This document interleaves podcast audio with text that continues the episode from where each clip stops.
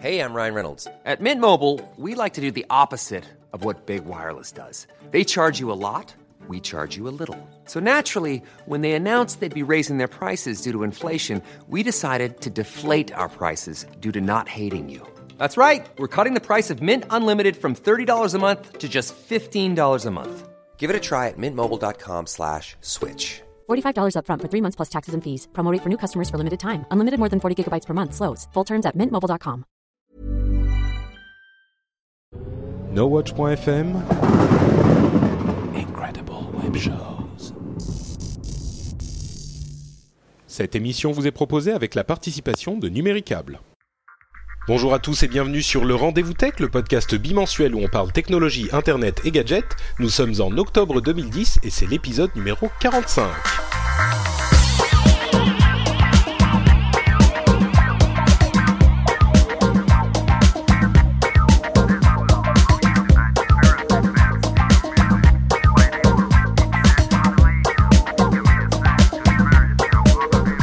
Bonjour à tous et bienvenue sur le Rendez-vous Tech, le podcast où on parle de la technologie, euh, d'Internet, des gadgets, de tout ce qui fait notre vie numérique. Le podcast qui s'adresse à tout le monde. Nous sommes donc en octobre 2010 et c'est l'épisode 45 déjà. Euh, Aujourd'hui, on va vous parler de plein de choses. Euh, j'ai l'impression d'être sur Geeking du coup. Euh, et pour m'accompagner, j'ai deux amis podcasteurs eux aussi.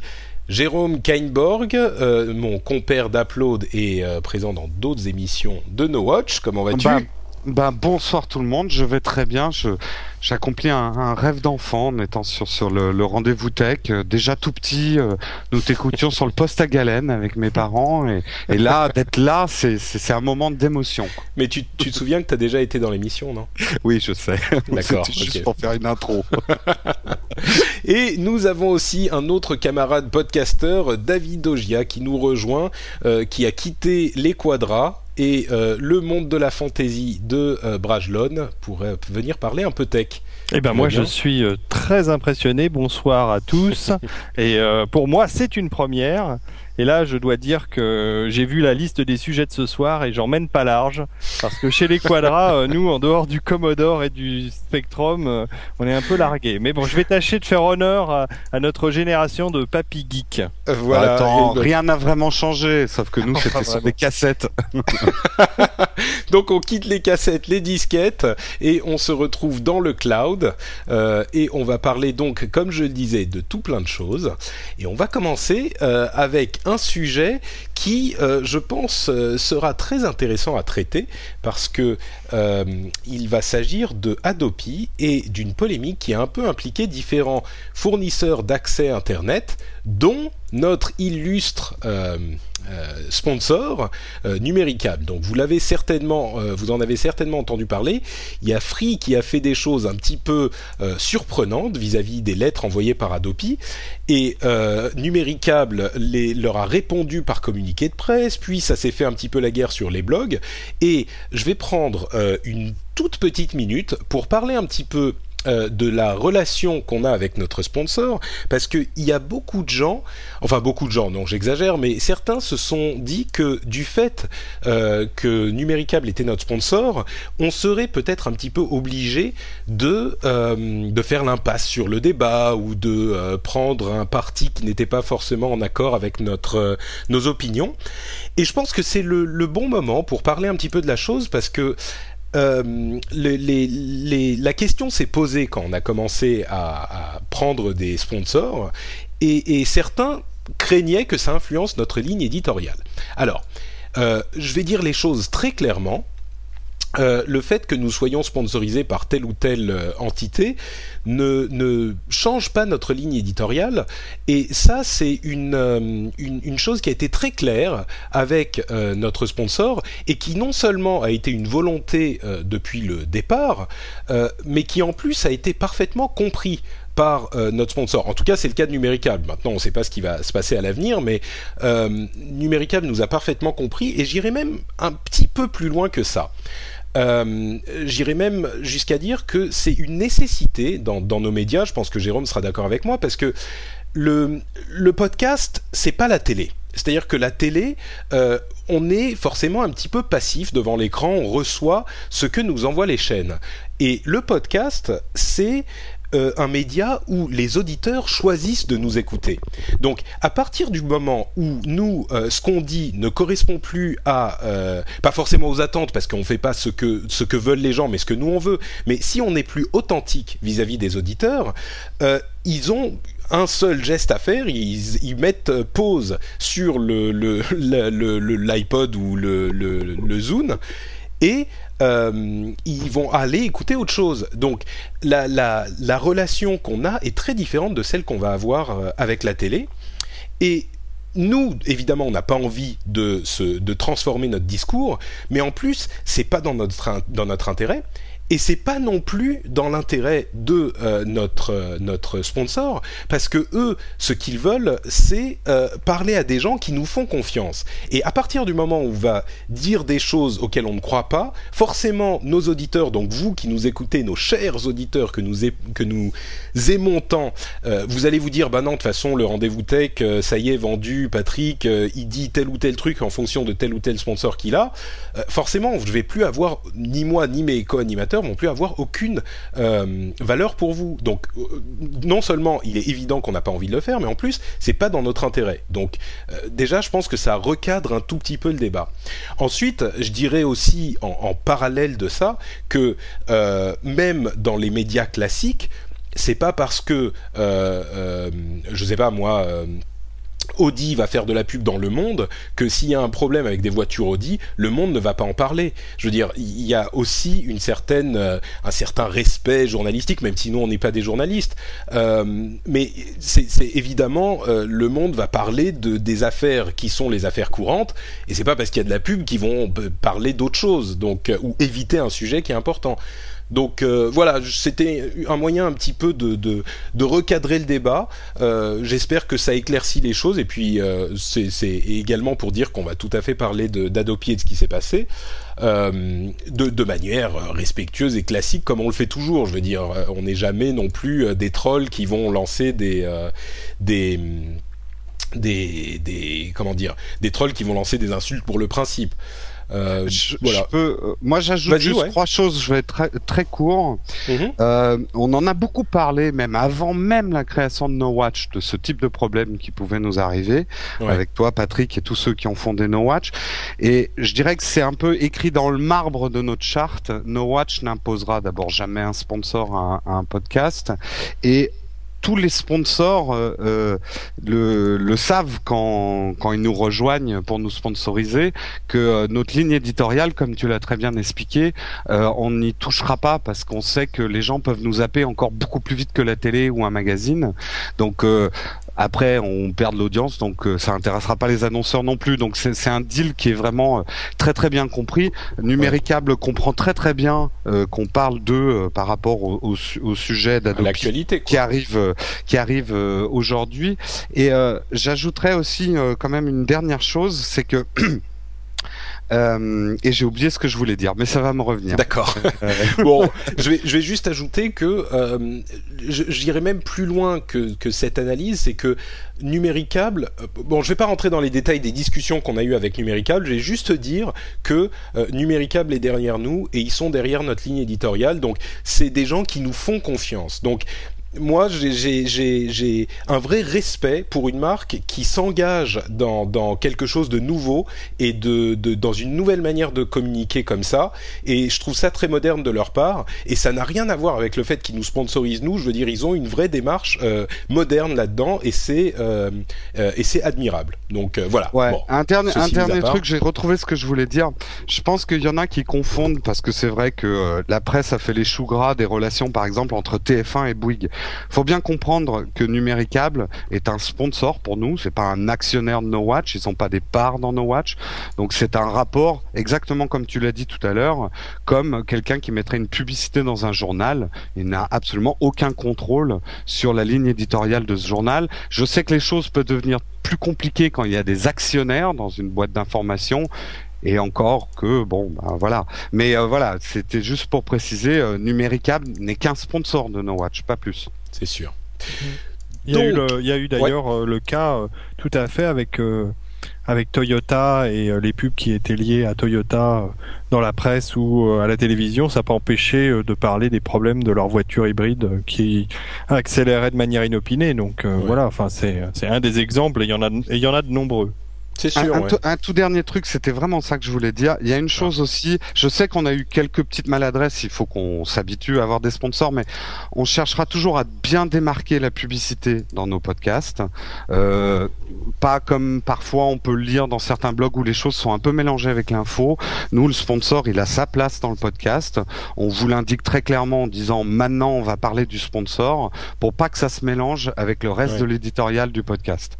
Bien sûr, ouais, c'est important aussi. Ouais. Mm. Bon, voilà, on a fait un petit peu long. Je pense que euh, c'était quand même très important d'en parler et de l'expliquer. Et je pense que ça sera la première, la première et la dernière fois qu'on l'expliquera avec euh, autant de, de, de, de soins. Euh, maintenant, je suis sûr que les questions reviendront, mais au moins, moi, j'ai l'esprit euh, tranquille. J'ai expliqué les choses une fois, et si quelqu'un se, se, pose la question, je pense qu'il pourra revenir à cette émission et écouter mon, point de vue sur la chose. Donc maintenant, passons à là, au sujet qui a provoqué toute cette explication. Et là, on va se marrer. Donc, euh, donc bah, je sais pas, hein, franchement, c'est pas si drôle que ça en fait. Ouais, je sais pas s'il faut se marrer ou, ou, ou, en pleurer. Mais enfin, bon, moi j'ai une opinion assez arrêtée sur la chose. Je vais quand même résumer ce qui s'est passé. Alors, comme vous, on vous a parlé d'Adopi depuis des, des, mois et des mois, évidemment, vous connaissez tout le sujet. Adopi, donc cette haute auto pardon, haute autorité euh, a commencé à faire envoyer ces emails euh, prévenant les gens qu'ils ont euh, partagé des, ou en tout cas, ils préviennent les gens que leur connexion devrait être sécurisée.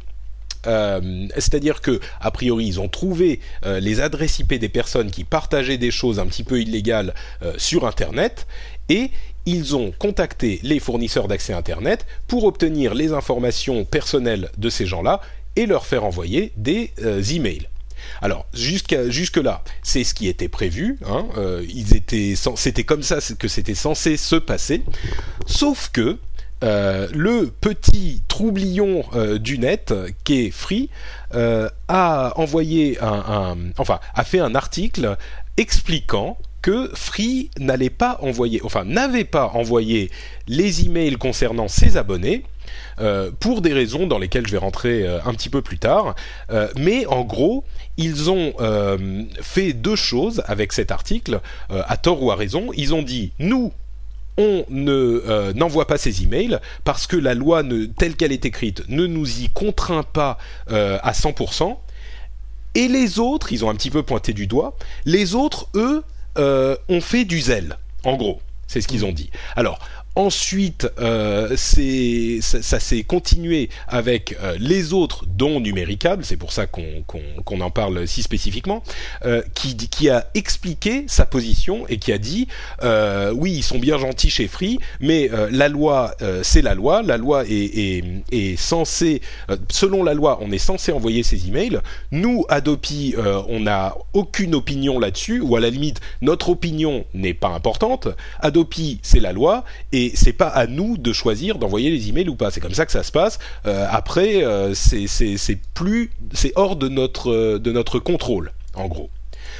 Alors ils sont envoyés la balle, évidemment, toute la sphère euh, Internet s'est mise à discuter, euh, certains encensant Free, euh, d'autres descendant Bouygues, Numéricable et les autres, disant que s'étaient des vendus, Free libérateur de l'internaute anti-oppression, etc., etc. Ça s'est quand même pas mal emballé, et je le comprends parce que c'est sûr que Adopi, c'est pas quelque chose qui nous, qui nous plaît particulièrement, donc les émotions sont vives. Euh, ça, c'est en gros un, grand résumé hein, de euh, ce qui s'est passé. Maintenant, est-ce que vous avez, vous avez euh, une, opinion sur le déroulement de la chose ou pas? Moi, j'ai une opinion qui est, je pense, assez mesurée, mais je vais vous laisser peut-être donner la vôtre parce que je parle beaucoup. Bah, vas-y Je Jérôme, parce que moi j'ai besoin d'une heure et demie pour expliquer. D'accord. et on fait pas Bah, le quadratour, c'est- hein, on va tu- pas durer trois heures. Tu n'écoutes pas bien mes podcasts parce que si si si. le plus Si, bavard des trois, je crois que c'est moi. hein. Ouais, Non, tu es mais- très bavard, mais, mais ce que tu Alors, dis est int- intéressant, Jérôme. Je- je- Oh, mais c'est très gentil, euh, David. on lui dit pas souvent, donc ça lui Je fait vais te faire les lasagnes de l'amour, à toi aussi. Ah, avec plaisir. Non, euh, alors, je vais pas prendre trop de risques parce que euh, j'ai lu, euh, j'ai lu l'article de Corben. J'ai essayé vraiment de m'informer. Je crois qu'on est, euh, on est dans un sujet délicat et qui échauffe quand même beaucoup les esprits, surtout dans notre communauté, oserais-je dire geek. C'est le sujet quand même délicat, Adopi. Donc, j'éviterai de prendre des jugements trop tranchés. Je vais juger ça en tant que communicant publicitaire. Je trouve que Free euh, aurait presque eu tort de rater une aussi belle euh, opportunité de communication en faisant ça. Euh, Free ayant clairement un positionnement euh, différenciant, outsider par rapport aux aux gros leaders institutionnels dans les FAI, euh, Free avait presque tout intérêt à se positionner un petit peu en Robin des Bois. D'ailleurs, ils n'ont pas commencé avec cette histoire-là. Ils ont toujours eu cette tendance à prendre le contre-pied de ce qui plaît pas aux geeks, quoi. On va dire ça simplement. Euh, Et j'irai même, j'irai même plus loin que, que toi dans cette analyse en disant que Prix, euh, Prix, Free euh, a effectivement un rôle de, de troublion dans les fournisseurs d'accès Internet qui a été salvateur euh, quand ils sont arrivés il y a quelques années. C'est-à-dire qu'il y avait un statu quo euh, à l'époque entre euh, France Télécom et d'autres euh, qui maintenait une sorte de de, de, de- d'équilibre euh, immuable dans les accès à Internet, dans les fournisseurs d'accès Internet, et Free est arrivé comme un pavé dans la mare. Donc ils ont vraiment euh, historiquement cette tradition de Ça- nous ça- on ça dérange, partie- on, on ouais, met le poil à gratter quoi. C'est un peu les stratégies de Virgin dans la distribution. Ouais. Enfin, euh, je crois qu'il faut pas y voir tellement plus que des stratégies marketing. Et je dis pas ça d'une manière péjorative, mais je ne crois jamais qu'une société prend son rôle civique. Enfin voilà, business is business, hein, comme disent les Américains. En gros, Et tu crois pas faut- que Free a un agenda politique? Enfin politique Oh, au aussi, sens où ah tu bah, sais. aussi, euh, quand on sait qu'effectivement euh, Sarkozy était plutôt contre l'arrivée de Free euh, sur le téléphone mobile, il y a un côté vengeance aussi. C'est des dossiers extrêmement complexes. Maintenant, j'aimerais quand même plus vous dire terre à terre, hein, je pense. ce qui ce qui ce qui s'est passé derrière avec Numéricable. Je pense que Numéricable, effectivement, s'est un peu fait euh, choper alors qu'il rapportait à la maîtresse. Euh, je comprends tout à fait qu'ils se soient, euh, ils étaient un peu dégoûtés de la position de Free parce que moi, ça m'a fait penser à bon, tous les FAI s'étaient mis d'accord pour baisser la culotte en même temps. Et euh, tout le monde y est allé, et puis Free en dernier a fait non non moi j'y vais pas. Donc euh, quelque part je comprends que les autres FAI soient un peu dégoûtés parce que du coup ils passent pour les faillots quoi. Et Numéricable encore un peu plus puisque son courrier s'est fait intercepter. Je c'est la Tribune non je sais plus quel journal a intercepté le courrier de Numéricable. C'était Numéricable et Bouygues qui ont envoyé les premiers, alors que normalement tout était censé être coordonné, justement parce que personne voulait passer pour le le faillot. Et il y a eu, pour le faillot. que j'ai et, compris, et un- voilà. Donc je dirais que bon là on, on tombe dans des problèmes de communication, de communication de crise. Je dirais que le, le problème d'Adopi est un problème grave. Après, j'essaye de différencier ce qui est marketing et ce qui se passe vraiment. Euh, voilà, c'est un peu mon opinion de, de marketeur sur le sur le sujet. Bah, je, je suis assez d'accord avec euh, avec euh, Jérôme euh, sur le côté marketing, mais en fait, je pense que toute cette histoire est bien plus terre à terre. Euh, quand on voit, quand on sait comment fonctionnent les structures juridiques dans les entreprises, euh, euh, que ce soit Numéricable, SFR, Orange ou les autres, ils ont répondu à une- un simple texte de loi en envoyant les emails. Ça n'était pas une question d'être les premiers ou d'être les derniers. C'est juste, on leur a demandé d'envoyer un certain nombre d'emails, ils les passent. La position de Free, elle est, à mon avis, tu as raison, Jérôme, marketing, mais il y a aussi une histoire d'argent parce que, attention, Free a demandé pour le service de détection des IP, euh, enfin des, noms des personnes à qui appartiennent les IP, ainsi que pour l'envoi des mails, a demandé à être rémunéré pour ce travail. Et c'est pour ça, surtout, qu'ils ont refusé d'envoyer les mails. C'est parce qu'ils sont pas contents, parce que l'histoire, cette histoire d'argent entre eux et l'Adopi n'est toujours pas réglée. Et elle n'est pas prête d'être réglée d'ailleurs. Donc je pense que d'abord il y a ça, et ensuite euh, il faut voir la réponse qu'a donnée l'Adopi qui est extrêmement intéressante puisqu'ils ont dit euh, Free il se présente comme, en gros, hein, je résume et je schématise, mais en gros Free se présente comme une sorte de Robin des Bois qui veut protéger le geek euh, télé- téléchargeant euh, des films ou des musiques. Mais en même temps, ils les mettent euh, en danger parce que l'Adopi ne tiendra pas compte du fait que Free n'a pas envoyé les emails et il continuera sa riposte graduée par l'envoi de courriers euh, euh, directement aux concernés et qui n'auront pas été prévenus avant par Free euh, de, de, de l'email de l'Adopi. Donc c'est un peu à double Ouais, donc ce qu'ils disent, ce qu'ils disent, c'est que Free pense rendre service à ses abonnés en ne leur envoyant pas l'e- l'email, mais euh, ça a quand même engagé la première étape et donc la- les abonnés en question se, retrouvera, se retrouveront directement à la deuxième étape alors qu'ils n'étaient pas au courant. Exactement. Ouais, c'est c'est effectivement. euh, alors, comme le dit Lionel G dans la dans la chatroom, euh, juridiquement c'est flou. Et c'est vrai que c'est sur une sorte de flou juridique sur lequel s'appuie euh, Free. Et, et Adopi répond à côté de, de ce que dit Free parce que normalement euh, dans la loi il est écrit que euh, l'Adopi est censé envoyer euh, les, les emails en son nom et sous son timbre. Je crois que c'est le, le terme juridique. C'est-à-dire que c'est eux qui sont censés le faire. Ah, déjà, Sauf les timbres que- en Ouais, sauf qu'ils n'ont pas, la sauf, Sauf qu'ils n'ont pas, la, ils n'ont pas les adresses.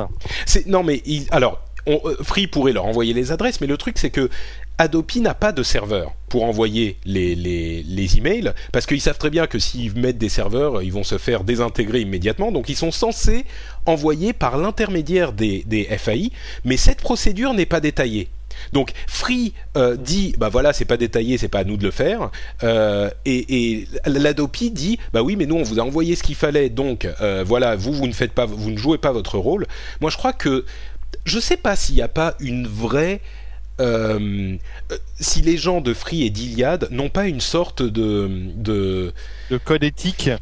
ouais je, je sais pas s'il n'y a pas une Ah, partie de ça c'est sûr que c'est c'est c'est quelque chose de Patrick, de tu vis dans, un, dans l'univers de Walt Disney. peut-être, peut-être. non, mais je je dis pas que c'est le cas. En- ce qui est clair, c'est que c'est une en, en énorme partie certainement un coup marketing. Mais je me demande s'ils se disent pas, bon bah du même coup, euh, nous on est psychologiquement, poli- enfin presque déontologique, pas mais euh, Dans euh, notre nature. C'est notre nature Ah. d'être. euh, d'être, non, euh, non, non, mais ce que je veux dire, c'est philosophiquement, voilà, je, je, je réussis à trouver mes termes, philosophiquement contre la, la dopie, donc du même coup, on va euh, faire un petit peu chier, et ce qu'ils font, en fait, il faut pas se leurrer non plus euh, du côté des, des, des, des, des internautes. Euh, ce qu'ils ont fait, c'est un petit peu l'équivalent. Moi, l'image que ça m'a, ça m'a euh, évoqué, c'est le mec qui va payer ses impôts en pièces de 10 centimes. hmm. Tu sais, c'est, c'est, ils, ils vont faire chier pour le principe parce qu'ils sont contre, mais il faut pas se leurrer, la loi est quand même là et on ne, on ne, on ne peut pas. euh, enfin, là où il faut se révolter, c'est contre Adopi. C'est pas contre les, les FAI qui vont envoyer des emails. Je veux dire, Ah bah, clairement. C'est, Patrick, quand Adopi même, pour lequel. Il y, a- euh, il y ouais. a une chose, euh, moi justement, j'ai travaillé dans la communication. Une campagne de publicité, ça coûte extrêmement cher. Quand Ouais. tu as une occasion comme ça, de, parce que euh, Free, on est bien d'accord, le cœur de cible de Free, c'est qui? C'est nous. C'est pas euh, ma mère, c'est pas mon père, c'est pas les gens qui prennent Ouais. Internet sans savoir ce que c'est qu'Internet et qui utilisent que pour les emails. Le cœur de cible de Free, c'est des gens qui aiment le mot Free et la liberté d'Internet. Donc, Mm. je, je veux bien croire que ça soit dans leur ADN de prôner la liberté sur Internet et de se mettre en, en, en Robin des Bois, mais il y a il y a un calcul, mais encore une fois, je le dis pas d'une manière péjorative. Du bon marketing, c'est une bonne chose quand on a une boîte. Ouais. Et ils y ont vu une opportunité et ça leur coûte mais mille fois moins cher que n'importe quelle campagne qui dirait que Free est contre Adopi par exemple d'une manière Mm. déguisée parce qu'ils pourraient pas le dire. Là c'est du pain béni pour une boîte comme ça. Et, C'est euh, pour ça que. Et, et je pense que très honnêtement, de tous les FAI, je comprends que Numéris- Numéricable soit un peu le plus dégoûté parce que Numéricable joue un peu sur le même terrain que Free, euh, en essayant de se réconcilier aussi avec les internautes, alors que d'autres FAI type Orange, SFR plus institutionnels. Moi, par exemple, j'ai parlé de cette histoire à mes parents qui sont chez Orange en FAI. Ils étaient même pas au courant. Il y a que Ouais. chez nous que ça fait du bruit, tout ça. Ouais, c'est sûr. Euh, Voilà, donc euh, c'est normal aussi que les FAI qui sont positionnés euh, sur les, on va dire, les hyper connectés comme nous, Euh, bon, ben euh, voilà, il y avait une belle opportunité de com. Il y en a un qui Ouais. l'a pris, l'autre non, et voilà. Bah, c'est sûr que ça, ça, ça, ça, ça les montre sous un jour un petit peu. Disons que c'est pas. Malgré, tu vois, je, suis très honnête hein, sur ce coup, c'est quand même pas hyper loyal de la part de Free parce que c'est, il se montre de manière un petit peu facile comme euh, les Robins des Bois. Enfin, vous l'avez déjà dit, c'est peut-être pas la peine de le répéter, mais et de l'autre côté, euh, les autres ont l'air d'être euh, des vendus. Alors qu'encore une fois, c'est si on veut se rebeller contre quelque chose, c'est contre Adopi. Je veux dire, c'était à l'époque, Ouais, on en a parlé des dizaines et des dizaines de fois. Euh, c'était à, à l'époque où c'était en train d'être voté qu'il fallait descendre dans la rue, qu'il fallait écrire à votre député, qu'il fallait faire du bruit. Euh, et, et ça, oui, je suis, je suis d'accord. Ben, Ensuite, Rappelle-toi, euh, ce- Patrick, que ceux qui l'ont fait, euh, je me souviens de ce journaliste de TF1 qui a écrit à son à son euh, député euh, ou à sa députée et qui s'est retrouvé à la porte de TF1 parce que le- l'email avait été euh, relayé euh, par. euh, Oui, oui, tout à fait, oui. C'était un peu honteux cette C'était, histoire. c'était complètement ridicule. Et, et Enfin, moi, bon. j'aurais juste deux choses à ajouter. C'est euh, d'abord Free, euh, ils ont commencé à ennuyer la Dopi, pas avec cette histoire de de- d'en- d'envoi d'email, mais d'abord avec le- la récupération des IP, puisqu'ils ont donné à la Dopi les IP sous forme de listing informatique imprimé. Donc déjà, ça c'était une galère pour, euh, pour la. Et ensuite, euh, je voulais juste dire un autre truc à, au sujet de Free, c'est que ouais, euh, ils passent pour les gentils ce coup-là, mais euh, faut pas oublier que c'est eux qui en ce moment sont en train de brider euh, les bandes passantes des sites de streaming parce qu'ils en ont assez que les gens regardent les séries télé et les et les films en, en stream. Donc a priori, Free fait du filtrage de de, de sites pour Ouais, brider un peu le, le stream euh, abusif quoi. Ouais, je voulais pas, je voulais pas trop rentrer dans ce débat, mais c'est vrai que bon, si tu l'évoques, il y a- moi, il y a quelque temps, même YouTube était, enfin, on n'était pas sûr, mais YouTube, énormément de gens avaient constaté que c'était plus lent. Euh, il semblerait que c'était peut-être un partenaire de Free qui avait des problèmes qui ont été réglés, et c'est vrai que maintenant YouTube est revenu à sa vitesse euh, normale. Euh, et puis il y a d'autres choses, je veux dire, euh, les histoires de, ils veulent faire une sorte de, de réseau parallèle à Internet où ils pourraient euh, vendre des services qui sont plus ou moins chers et ensuite vendre Internet comme un service ajouté euh, qu'ils comptent. Bon, il y a des trucs aussi bizarres du côté de chez Free. Je pense que ça sera intéressant Ouais. de rentrer dans ce AOL. de- Non, mais c'est exactement ça. Tu sais ce qu'ils Ouais. ils ont le- leur D'après ce qu'on peut vaguement deviner de leur plan sur le long terme, c'est un petit peu de refaire un- une sorte d'AOL en France. Ce qui est pas non plus hyper euh, cachère au niveau de la, de la neutralité du net. Mais Ouais. bon, je voulais pas rentrer dans ce débat-là, je voulais vraiment rester sur le- Ouais. la question d'Adopi. euh, euh, moi, je donnerais juste un dernier mot. Je pense que tu as complètement raison. Tout ça, c'est des diversions. Euh, bon, après Adopi, soyons pas, objectifs. Adopi est tellement dans le collimateur de, de notre communauté que je crois qu'Adopi euh, dirait bonjour. Tout le monde critiquerait le mot bonjour. Euh, je crois que non, non, mais euh, là, Adopi, Ouais. j'aimerais pas être à leur place en communication. Là, bonjour le Bien casse-tête. sûr. Euh, Entre parenthèses, euh, j'ai regardé le, le débat de, sur la chaîne parlementaire entre euh, euh, les, les bon, il y avait un débat avec ah je sais plus comment il s'appelle. Euh, le député PS là, euh, Voilà, il y Christian avait, euh, Paul. Christian Paul, euh, Monsieur Reist. Ah, je Euh, suis. je alors, suis- il y avait. Christian Paul, il y avait Franck Reister euh, qui était le- Voilà. le, représentant, l'ancien rapporteur de la loi Adopi à l'Assemblée nationale, et Exactement. euh, des internautes et il y avait Herbert Carretta et le jeune homme Jérémy Zimmerman. Voilà. Ouais, ouais, ouais. Et c'était très intéressant. J'ai regardé une partie aussi. Et Ouais. ce qui est intéressant, c'est la position du Parti socialiste en matière, enfin de certains représentants du Parti socialiste vis-à-vis de la DOPI qui pensent à l'abroger si jamais gagnent les élections en 2012. Ils en ont un paquet de lois à abroger en 2012. Ouais, ça fait être, euh, ça fait beaucoup, c'est Je pense sûr. que ça sera la dernière roue du carrosse, mais bon, pourquoi pas C'est possible. Mais euh, moi, je vous avoue que dans ce débat, je me suis retrouvé dans aucun des, des, des, des représentants.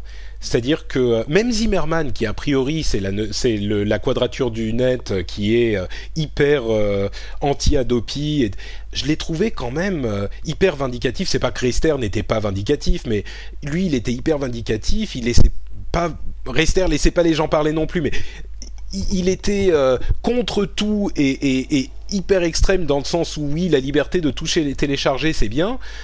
Enfin, je sais pas, moi je me, trou- je, me- je me suis retrouvé chez personne et personne dans- de tous ces gens-là n'a évoqué le fait le plus important qui était que priver une personne de sa, sa connexion à Internet, en dehors de ces, de ces, euh, de ces délits, priver une personne de son accès à Internet, c'était le couper d'une partie de la société. C'était comme lui enlever l'eau ou l'électricité. Personne n'a évoqué ce sujet. Moi, j'étais halluciné, quoi. Le, le, le, le fait que la, décision ultime d'Adopi, la pénalité ultime d'Adopi soit de couper l'accès à Internet, c'est ça le vrai, la vraie, euh, euh, le vrai problème hmm. dans cette loi. C'est ça le, le, la vraie fumisterie. Enfin, c'est bref. Bon, moi je me suis retrouvé nulle part et tout ça est un débat qu'on a déjà eu plusieurs fois et dans lequel tu l'auras encore, Patrick. Tu l'auras encore, encore de nombreuses ah fois, c'est sûr.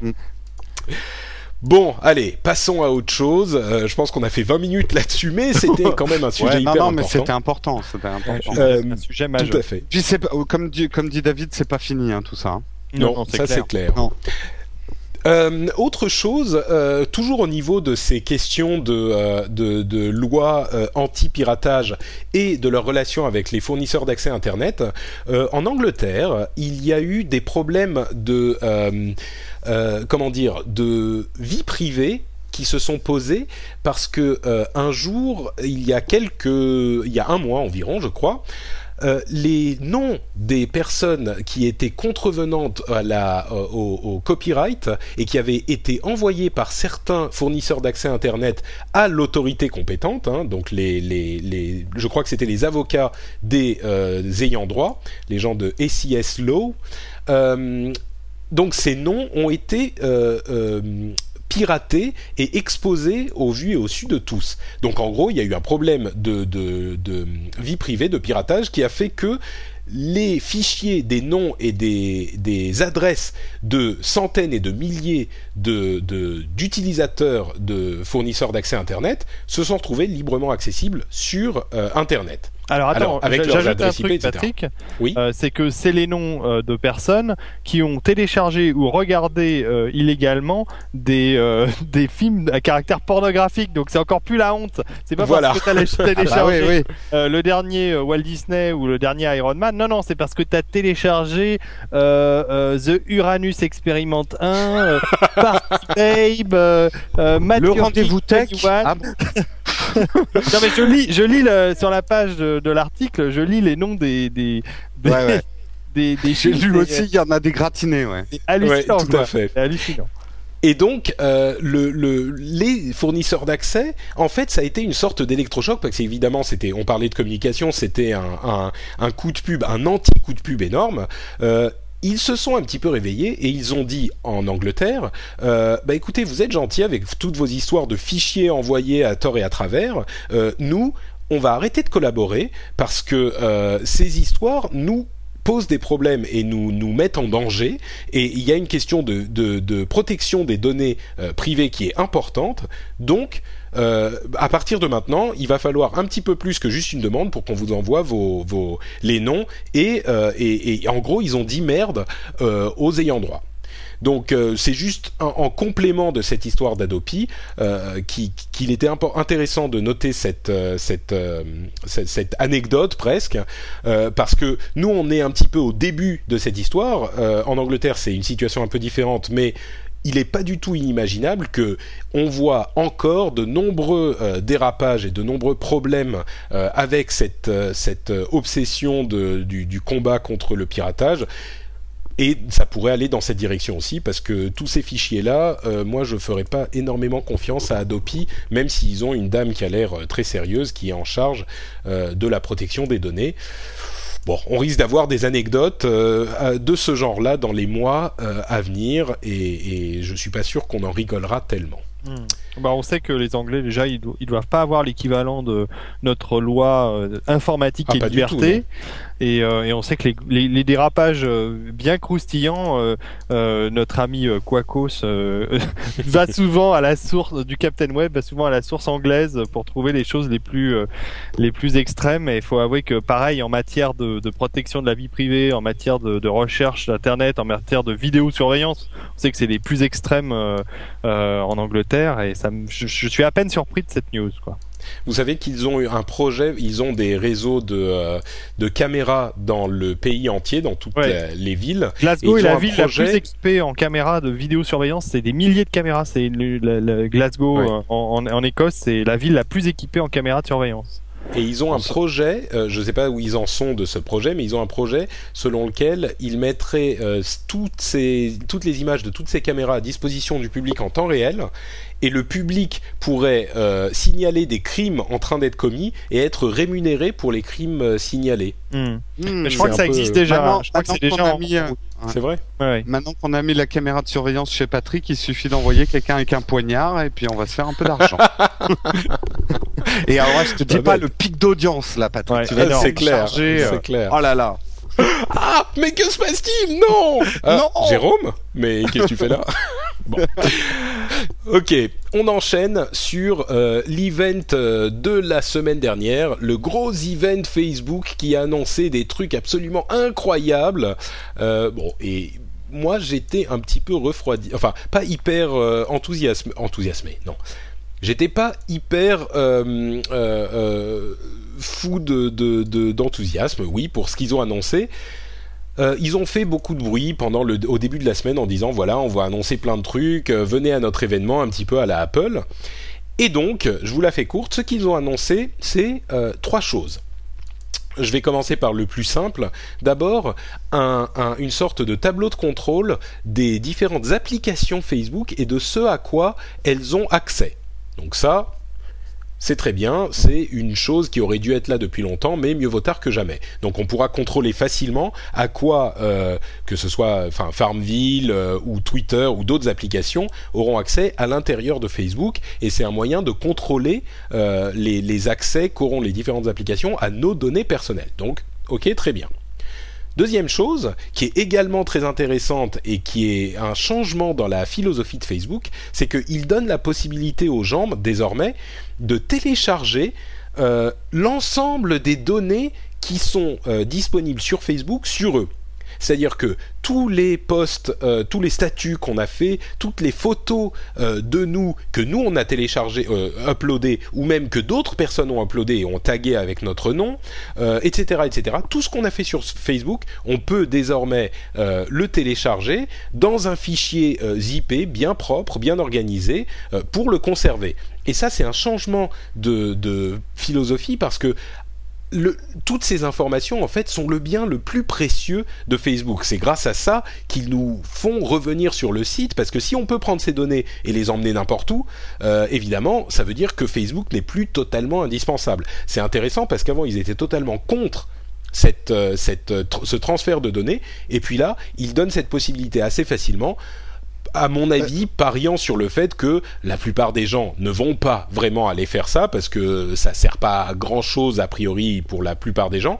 Et en même temps, ça leur permet de, de se donner une bien meilleure image parce que euh, ils peuvent dire bah oui, nous on est ouvert. Si vous voulez prendre vos données, voilà, on, le, on, on vous aide, on fait tout ce qu'on peut pour vous aider et ça améliore énormément leur image. Ça répond à une des critiques euh, essentielles qu'on faisait sur, Fa- sur Facebook. Et avant de parler de la troisième euh, de la troisième chose, Jérôme, je vais te laisser débrancher et rebrancher ton, ton Ah, truc mince. parce que tu silonnes.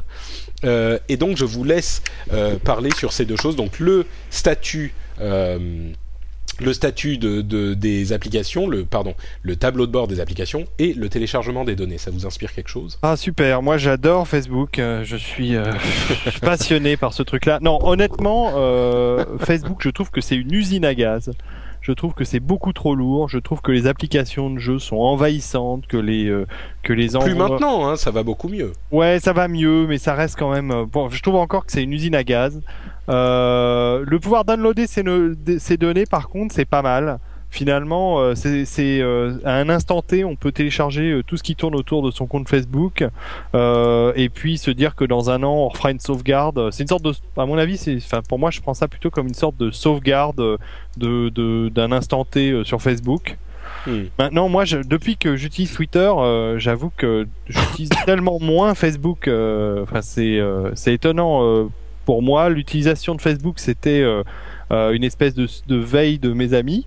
Euh, Aujourd'hui, euh, Twitter a non seulement remplacé ça, mais en plus, ça me permet de suivre les infos de gens aussi passionnants que euh, Patrick Béja, Jérôme Kainborg euh, et d'autres. Donc, euh, c'est, je trouve que aujourd'hui, par alors c'est un complément pour moi Facebook qui est un complément de Twitter, mais je trouve quand même que ça devient une usine à gaz un peu euh, indigeste. Je sais pas ce que vous en pensez, mais j'avoue que je m'en sers de moins en moins, quoi. Moi, j'ai une question parce que j'aimerais juste comprendre quelque chose. Quand tu peux télécharger ton Facebook zippé, imaginons il y a un concurrent à Facebook. euh, Est-ce qu'on peut euh, uploader ce qu'on a téléchargé de Facebook pour remplir, euh, voilà, toute une fiche sur un concurrent? Ah bah justement, c'est là que ça devient très intéressant, Et Ils notamment vont pas, avec ils l'arrivée de. attaquer euh, Facebook. Bah non, l'idée c'est que euh, a priori euh, ça ouvre la porte à exactement ce que tu décris et c'est Mhm. très Ah, intéressant ça, parce que intéressant. ouais. le, le fameux diaspora, vous savez, ce projet tout, totalement ouvert qui a été lancé au moment où il y a eu la xème polémique sur la vie privée sur Facebook et sur le fait qu'il vous mettait d'office activé sur plein de trucs qui partageaient vos informations sans vous demander votre avis. Bah, des projets comme Diaspora, avec ce nouveau système, pourraient, en théorie, euh, au minimum vous faire euh, télécharger le truc et puis le faire uploader manuellement, au maximum peut-être même le faire automatiquement euh, eux-mêmes. Donc, euh, Bah, c'est- si, vraiment- ils s'ouvrent à la concurrence. Bah, De toute façon. bah oui, en- non mais c'est quelque chose fois- de vraiment, euh, c'est- pas anodin quoi, c'est vraiment un changement de philosophie chez Facebook. Encore une fois, je vais plus me positionner sur le terrain du communicant que du tech parce que j'y suis plus à l'aise. Je crois que Facebook avait tout intérêt à faire ça. Entre la sortie du film, l'image qu'il véhicule, euh, Facebook traîne quand même un boulet euh, qui finalement, à long terme, malgré le nombre d'utilisateurs, Enfin, Facebook vend deux choses, son image et le nombre d'utilisateurs. Si tu as une mauvaise image, tu as beau avoir beaucoup d'utilisateurs, ça vaut rien. Donc Facebook avait tout intérêt à s'ouvrir à la concurrence, essayer de devenir aussi cool. Enfin, le modèle étant pour l'instant Google, qui malgré son, son entreprise tentaculaire et, et euh, on dirait presque le spectre avec toutes ses tentacules, arrive à garder cette image de, de mec cool et sympa qui nous donne tout gratuit. Et Facebook l'a l'a vraiment perdu. Euh, ce côté-là. Et en termes de marketing c'est catastrophique. C'est des choses il faut être prêt à changer radicalement son business model pour regagner parce que l'image de nos jours euh, c'est la, la, la plus belle valeur qu'une entreprise peut avoir c'est son image. Donc Moi euh, je dirais que, pardon, fini. non non non c'est c'est fini. Bah, moi, je dirais que je suis éberlué par euh, la, la capacité qu'a Facebook à prendre les bonnes décisions au bon moment. Parce que je l'ai déjà dit plusieurs fois euh, et, je continue à en être étonné. Facebook était il y a euh, quoi un an, un an et demi quand on a commencé à beaucoup parler de Twitter, il y avait des gens qui disaient voilà Facebook c'est le passé et Twitter c'est l'avenir et c'était pas juste un trop plein d'enthousiasme pour Twitter, il y avait une vraie... euh, enfin, à l'époque, les statuts de Facebook étaient à milieu de ce qu'il y avait sur Twitter. Aujourd'hui, c'est un peu kiff-kiff, mais Facebook avait pris un énorme coup de vieux. C'était lourd, c'était... Alors oui, c'est encore beaucoup plus lourd que Twitter, comme tu le dis, David, mais ils ont énormément évolué. Et encore une fois, là, euh, en ajoutant cette option qui est beaucoup d'images et concrètement assez peu de, de, de conséquences immédiates en tout cas, euh, ils prennent encore une bonne décision qui va à l'encontre de ce qu'ils ont fait pendant des années. Enfin, moi je trouve que euh, il faudra attendre de voir le film pour porter un jugement euh, réel dessus, mais Mark Zuckerberg, vous savez, il y a cette polémique entre Mark Zuckerberg, donc le président de Facebook, et euh, les, les, les co-créateurs, euh, a priori, les gens qui lui avaient commandé le site à l'époque. Et il y a beaucoup de gens qui disent Ah oui, mais voilà, Zuckerberg a, volé euh, Facebook aux gens qui lui avaient commandé, et en fait, il les a enfilés, euh, il, les a fait traîner, machin. Et en fait, il a volé l'idée de Facebook, et si c'était pas lui qui l'avait fait, s'il n'avait pas fait ça, les autres, ils seraient milliardaires. Mais les gens se fourrent le doigt dans l'œil euh, jusqu'au jusqu'au coude, quoi. C'est les, les- le- les réseaux sociaux n'étaient pas quelque chose de nouveau. Euh, Il y avait euh, avant même MySpace, qui est le truc auquel tout le monde pense. Il y avait Friendster, il y a LinkedIn qui est toujours là. Enfin, il y en avait énormément. Et l'idée du réseau social, bon, Facebook l'a amené dans les dans les universités, donc c'était un marché un peu particulier en quelque sorte, mais le réseau social, c'était pas quelque chose de nouveau. Ce qui a fait le succès de Facebook, c'est les différentes décisions qu'ils ont prises depuis des années. Et le mec qui est à la tête de tout ça, c'est Mark Zuckerberg. Et, et on peut pas dire que Zuckerberg a volé Facebook à d'autres personnes qui étaient tranquillement dans leur truc et qui se sont fait voler Mm. leur idée. Pas du tout. Je veux dire, il y a une, une, une, euh, réplique dans le film qui dit, où il dit, si vous aviez inventé Facebook, bah vous auriez inventé Facebook. Et, c'est, ça a l'air idiot, mais c'est exactement ça. Si vous l'aviez fait, eh ben vous l'auriez fait. Vous n'auriez pas fait euh, autre chose. Vous n'auriez pas, vous ne seriez pas en train de venir pleurer. Il leur a payé, je sais plus combien, 600 millions de dollars. Euh, voilà, il les a, il payés parce qu'il y avait un petit machin au départ sur l'idée de base. Euh, maintenant, il a fait évoluer son truc à partir de l'idée de base d'une manière qu'il ne pouvait, enfin, qui était vraiment spécifique à ce que lui a fait et qui est mené d'une main de maître. Moi, j'admire beaucoup Non, ce, non, ce mais- mec, même Moi- si. Moi, je pense que tu as raison, Patrick. Euh, C'est, euh, on peut comparer euh, totalement Zuckerberg à Jobs pour Apple. C'est euh, le l'icône, non seulement l'icône de l'entreprise, mais c'est le, à mon avis, la tête pensante. Et euh, bah, je voulais savoir, apparemment, tu as vu déjà le, le film Facebook? non, non, je l'ai pas vu encore. Alors, est-ce que vous allez tous les deux le voir? Parce que moi, Ah c'est bah, le bien cas. sûr. Bien sûr, Ah bah bien oui, sûr. oui, oui, oui. Non seulement parce Oui, que c'est un film sur Facebook, mais c'est aussi parce que c'est un nouveau film de David Fincher, qui est un réalisateur que j'aime beaucoup. David Fincher est écrit par Aaron, Aaron Sorkin, Hum, hum, hum. euh, accessoirement, euh, et qui est le- l'auteur de The West Wing pour les amateurs de séries télé qui suivent. euh, Et puis il y a une jolie meuf dedans. Pardon. Euh, Bon, enchaînons parce que là, en fait, c'était que la petite partie des trucs Facebook.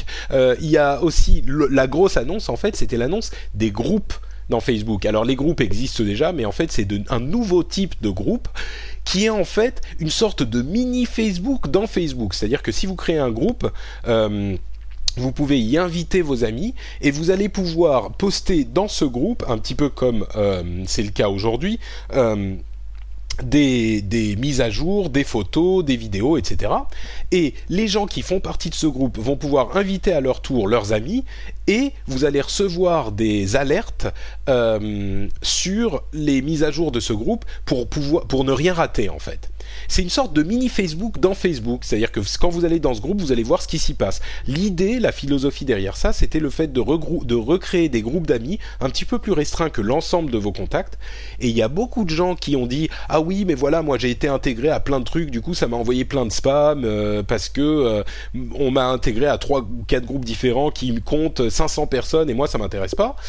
Je comprends la réaction, mais en même temps, la plupart de ces gens-là, c'était des gens qui avaient genre euh, sur leur profil Facebook euh, 3000 ou 4000 euh, amis et qui utilisaient Facebook pas de la manière dont il est censé être utilisé. Euh, moi, j'ai, depuis bien longtemps fait de ma page Facebook privée une, une page privée, j'ai aussi une page publique, mais il y a tellement d'informations à nous et il y a tellement de choses qu'on met dans Facebook que je pense qu'il est très important de, de contrôler ces informations et de pas ouvrir sa page Facebook aux quatre vents. Euh, Moi, je veux mais- pas mais en ceci dit, modèle, mais ce- euh, ce- Ouais. ce- ceci dit, euh, moi, le- les groupes, dans, les nouveaux groupes dans Facebook, ça ne me parle pas du tout, quoi. Ça me dit rien. Moi, j'en ai créé un pour pour le Quadratour et euh, bon, bah, ça a l'air assez pratique. Je m'en sers pour faire les annonces, mais Quelle fonctionne. différence avec les anciens groupes, en fait? Mais euh, je je- j'avais jamais créé d'anciens groupes, alors je Ah, suis passé directement au nouveau groupe. Mais euh, maintenant que tu en parles, euh, je vois très bien à quoi ça correspond. Et en effet, c'est ça, c'est un mini euh, Facebook dans Facebook. Et bon, euh, c'est vrai que les gens rejoignent le groupe et ça apparaît comme un comme un petit Facebook euh, au c'est un de peu comme les pages de fans, en fait, non? C'est encore un autre truc encore parce que les, différent. C'est Ouais. compliqué tout ça. les, les pages de fans, en fait, tu peux les rejoindre, mais là, tu peux inviter des amis, enfin, tu peux intégrer des amis. Le- ce qu'il disait, c'est que c'est comme une mailing list, en fait. Ouais, ouais. C'est-à-dire que Mm. tu peux intégrer les gens à ta mailing list, euh, les, les transf- transférer le mail de la mailing list à tes potes, etc. Moi, je sais que depuis le départ, quand je me suis inscrit sur Facebook, j'ai créé cinq listes différentes avec des niveaux euh, de, de de confidentialité. Et pour moi, c'est ça mes groupes. quoi. Euh, j'ai mon cercle restreint de 10 personnes qui ont le droit de voir toutes mes photos. Euh, et après, j'ai un cercle plus grand, un autre cercle plus grand. Et le dernier cercle, euh, il voit il voit rien de ma page. Et c'est comme ça que je gère. Donc Bah ça c'est très c'est très bien pour euh, les gens qui prennent le temps de le faire. Mais ce que disait euh, Zuckerberg euh, il y a encore lui il y a je crois un ou deux mois, il disait mais malheureusement les gens ont pas envie de s'emmerder à, gérer des listes quoi. Ouais, Personne mais- ne fait les listes. Euh, Euh, toi là- peut-être mais Là, euh, t'admires peut-être Facebook, mais je trouve que euh, c'est ce que je disais, c'est très compliqué. Ils ajoutent des nouveaux trucs. Je, je- tu vois, par rapport au slickness, ce mot que j'aime bien, enfin le, le, le- la sobriété de Twitter, et je trouve que le nouveau Twitter, ils n'ont pas trahi leur notion de sobriété. À côté, euh, Facebook a un côté usine à gaz. C'est sûr. C'est fatigant.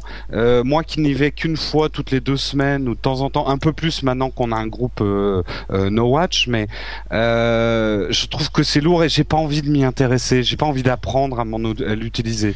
Euh, Je suis d'accord. euh, m'intéresse je- pas.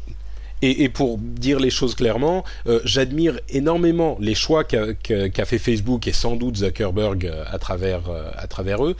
Euh, mais je suis pas super super fan de Facebook. J'aime bien pour certaines choses, mais je passe pas mes journées dessus quoi. Ouais, il y a quelqu'un qui bon. disait dans la chatroom d'ailleurs, moi je sais même pas comment on crée euh, ces groupes. C'est vrai que ça aussi, ça fait partie un peu de, de l'opacité euh, de Facebook. C'est-à-dire que j'ai, passé une bonne dizaine de minutes à, à trouver le bouton pour créer le groupe euh, sur ma page, euh, et c'est, pas toujours évident, quoi. C'est, vrai mais euh, d'un autre côté, moi je vois euh, quand je mets une mise à jour sur Twitter, bah ça passe euh, et puis au bout de 10 minutes, il y en a il y a plus rien, tu vois, parce que les les les les flux de tout le monde sont hyper peuplés. Sur Facebook, tu mets une mise à jour et les gens te répondent et puis tu peux aller répondre aux gens, il y a une vraie interaction quoi. Ouais, il y a c'est pas le beaucoup même plus type de communication. Ouais, donc il y a une valeur aussi sur Facebook. Facebook.com slash euh, notepatrick. Non, mais euh, ah, bah, bah, je termine juste. Je pense qu'ils ont raison de libérer nos données, permettre peut-être à d'autres applications de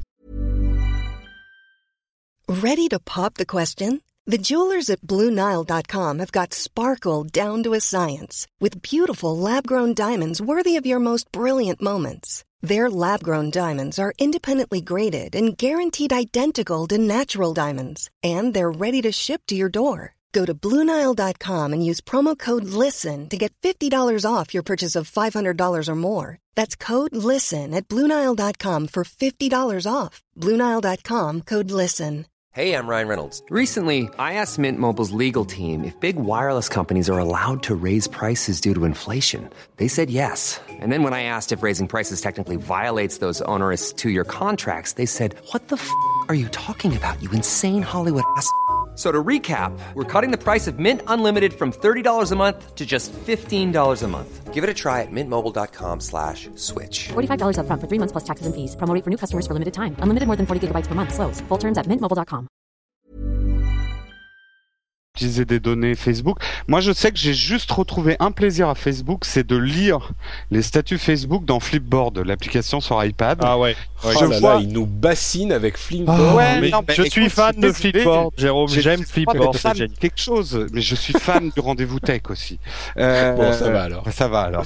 Non, mais voilà, moi, ce que je- ce qui m'éclate dans Facebook, c'est de voir des photos euh, que des potes ont pris et tout. Et avec Flipboard, voilà, c'est devenu un espèce de journal de mes amis.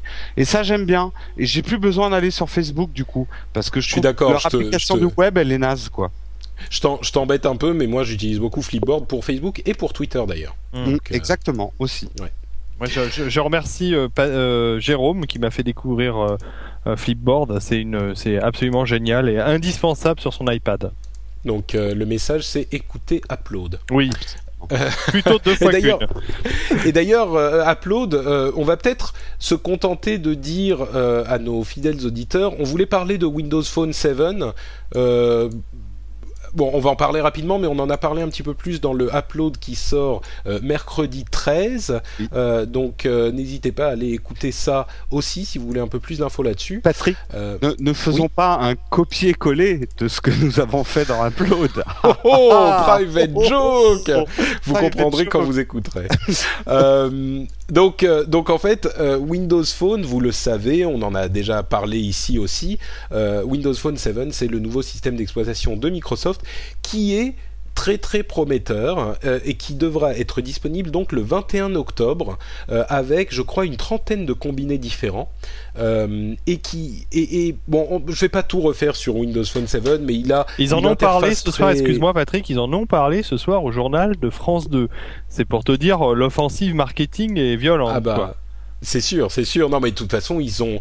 C'est clair qu'il y a toute la force de Microsoft, euh, toute la force de Microsoft derrière, et euh, Windows Phone 7 va être un, des acteurs. C'est clair. Je veux dire, à partir du moment où il sort, il y a l'iPhone, enfin iOS, Android et Windows Phone. Donc euh, maintenant, c'est, euh, c'est, il y a un troisième acteur. Ça y est. Il n'y a même pas de discussion. Est-ce que ça va être possible ou pas donc, euh, donc euh, voilà, c'est quelque chose de très important. Et en plus de ça, euh, l'interface est très bien reçue par les, les amateurs de téléphone et il y a une vraie innovation là-dedans. Donc c'est quelque chose qu'on n'attendait pas forcément de Microsoft. Et je pense que nous tous ici, on est impatients de mettre nos mains dessus donc, euh, et de pouvoir l'essayer. En, en tout Ouais, cas, je- je sais que Jérôme et moi, c'est le cas. Ouais, j'ajouterais juste un truc à ce que j'ai dit dans Upload, ça obligera à suivre les deux podcasts. C'est vrai que j'ai été très impressionné par euh, l'approche philosophique de Windows Phone, euh, que ça soit Android ou iOS, on a une approche très j'ai quelque chose à faire, je cherche mon application et je le fais. Et si je dois faire autre chose, j'ouvre une autre application. Là, on sent que leur désir, c'était euh, euh, j'ai quelque chose à faire et les applications s'ouvrent par rapport à ce que j'ai à faire. Alors c'est un Mm. peu ambitieux, ça marche pas toujours, mais j'ai trouvé que l'interface était très utilisateur et beaucoup moins app. Euh, je sais pas si je suis clair dans ce que je dis, mais je trouve que Si, les si. apps disparaissent un peu dans, dans l'interface et que finalement on se concentre sur les tâches. Et ça, j'ai trouvé ça une démarche intéressante, notamment au niveau professionnel. Je pense que euh, BlackBerry va être sérieusement concurrencé, Android aussi, enfin tout le monde. Mais Mm. euh, en tant que pro, j'ai trouvé que c'était très pro comme approche. Non, Hmm. c'est certainement intéressant. Et euh, à mon avis, le problème, c'est que imaginons que demain euh, il y ait euh, aujourd'hui il y a Facebook et Twitter, disons qu'il y ait autre chose qui arrive demain. Pour l'intégrer au système, c'est plus compliqué. Mm. que pour sur un iPhone ou un truc comme ça où il suffit de rajouter une app. Mais bon, en même temps, il y a des apps aussi sur Windows Phone 7, donc euh, mais cette intégration sera plus dure à faire. Et je rebondis juste sur ce que sur ce que dit Lionel Lionel G dans la chatroom. Il dit moi, il faut jurer de rien. Souvenez-vous des succès prévus, Wave, Zoom, etc. Wave n'a jamais été un succès prévu, c'était une sorte de bestiole bizarre euh, à laquelle tout le monde s'est intéressé. Et Zune, euh, c'est un excellent système, mais personne n'a dit que ça serait un immense succès. Je veux dire, c'est un, très bon lecteur MP3, mais ce que tout le monde disait au moment où il est sorti, c'est que c'était un très bon lecteur MP3 euh, pour venir concurrencer les iPods de 2006, quoi. Donc c'était quelque chose d'encore délicat. Là, le Windows Phone 7, c'est euh, vraiment quelque chose de, de, compétent. Et de toute façon, ils, ont, ils vont en vendre beaucoup. Maintenant, est-ce que ça va avoir un succès sur le long terme? On ne sait pas, mais ils vont en vendre énormément. Ils ont une énorme force de frappe derrière. Je conclue en demandant à David ce qu'il pense de Windows Phone. Euh, je sais pas si tu as suivi l'affaire. ou- Euh, oui, euh, et euh, je viens de poster une image. euh, donc j'ai cherché vite fait sur sur Google Images, mais je trouve que l'interface de Windows Phone ressemble furieusement à ce qui avait été designé dans 2001 l'Odyssée de l'espace pour les écrans des ordinateurs. Revoyez revoyez les images de 2001 et c'est des carrés comme ça de couleurs avec des, des lettres très épurées et l'inter- enfin graphiquement parlant, Jérôme saura de quoi je parle. Ils ont complètement pompé euh, l'esprit de 2001, ce qui pour moi est, un hommage euh, pas euh, négligeable. Maintenant, je sais pas, je suis c'est 4% du marché au- aujourd'hui Windows Windows sur les mobiles, euh, 15% pour l'iPhone, on va dire en gros 17% pour pour Android et 40% pour pour ce qui reste de Nokia. L'avenir est super incertain. Aujourd'hui, euh, on peut croire que euh, Google et Apple ont le vent en poupe dans le domaine. Euh, je pense pas que Microsoft puisse renverser la vapeur uniquement sur le software. Il va falloir qu'il s'allie euh, un hardware de qualité parce que mine de rien, le software euh, de Windows 7, ça reste quand même euh, de la cosmétique. Euh, si derrière ils ont euh, pas le hardware qui va leur permettre de créer et les applications et les usages et, les, et la fluidité et tout ce qui va avec euh, un téléphone moderne, euh, ça servira à rien. Enfin, je sais pas si vous voyez ce que Mais je veux dire, que- mais Si, si, complètement. Mais c'est là qui, que c'est très important de comprendre la stratégie de, de Microsoft. Quand Microsoft veut quelque chose, ils y vont à fond et ils vont faire ce qu'il faut pour l'avoir. Et en l'occurrence, ils ne font pas que l'OS, ils ont aussi des- énormément de partenaires chez les constructeurs. Ils ont chassé les, les développeurs d'app comme euh, des lions dans la savane, quoi. C'était invraisemblable. Ils sont allés parler à tous les développeurs à succès euh, de sur iPhone et sur Android. D'ailleurs, ils ont fait une petite bourde avec Angry Bird, euh, mais bon, on va pas rentrer là-dedans. Mais il y a eu, ils ont, ils sont allés faire la chasse partout. Enfin, leur stratégie est vraiment presque sans faute. Donc peut-être que ça ne va pas fonctionner. Moi, franchement, je pense qu'on se donne rendez-vous l'année prochaine. Je dis pas qu'ils vont tout nettoyer. Hein. Ce que je dis, c'est qu'il y aura trois acteurs euh, Apple, Google. Et, euh, Microsoft. Et Microsoft. Et ça sera l'un des trois acteurs. À quel, Ah, dans, quel ouais. domaine- dans quelle quantité, je sais pas, mais Après, je comprends en tant qu'utilisateur, il y a des moments où on dit mince, il va falloir encore choisir, encore un nouveau. euh, Est-ce qu'ils peuvent pas se mettre d'accord qu'on ait euh, qu'on ait une plateforme, je sais plus quoi choisir. Mais ce qu'il faut toujours se rappeler dans ces moments-là, c'est que, enfin, la concurrence, ça a quand même du bon, ça ça pousse tout le monde. Euh, L'iPhone se serait endormi s'il n'y avait pas d'autres smartphones qui seraient qui, qui étaient arrivés. Android peut s'endormir aussi. La concurrence, quand même, à long terme, même si c'est un peu déstabilisant à certains moments, c'est toujours quand même l'utilisateur qui gagne à la fin. Tout à fait. Et d'ailleurs, quand on parle d'utilisateurs, euh, contrairement à ce que disaient les, les, euh, les rabat-joie, dont j'avoue très honnêtement euh, et très humblement que je faisais un tout petit peu, dont je faisais un tout petit peu partie, partie au début, eh bien, il se trouve que l'iPad est le produit de consommation le plus vite adopté de l'histoire euh, des produits de consommation. Euh, on a eu les chiffres récemment. Il est adopté euh, à un rythme, je ne sais plus combien, 5 ou 7 fois plus rapide que le DVD, qui était déjà le produit euh, le plus rapidement adopté. Et euh, on en parlait dans Upload justement. Bon, on va pas faire un copier-coller comme dirait Jérôme, mais c'est quand même surprenant parce que l'iPad, il y a un an, on connaissait même pas son existence, on savait pas à quoi ça servait, et les rares qui disaient euh, une tablette, euh, bon machin, ça pourrait peut-être sortir, se disaient mais ça va servir à rien.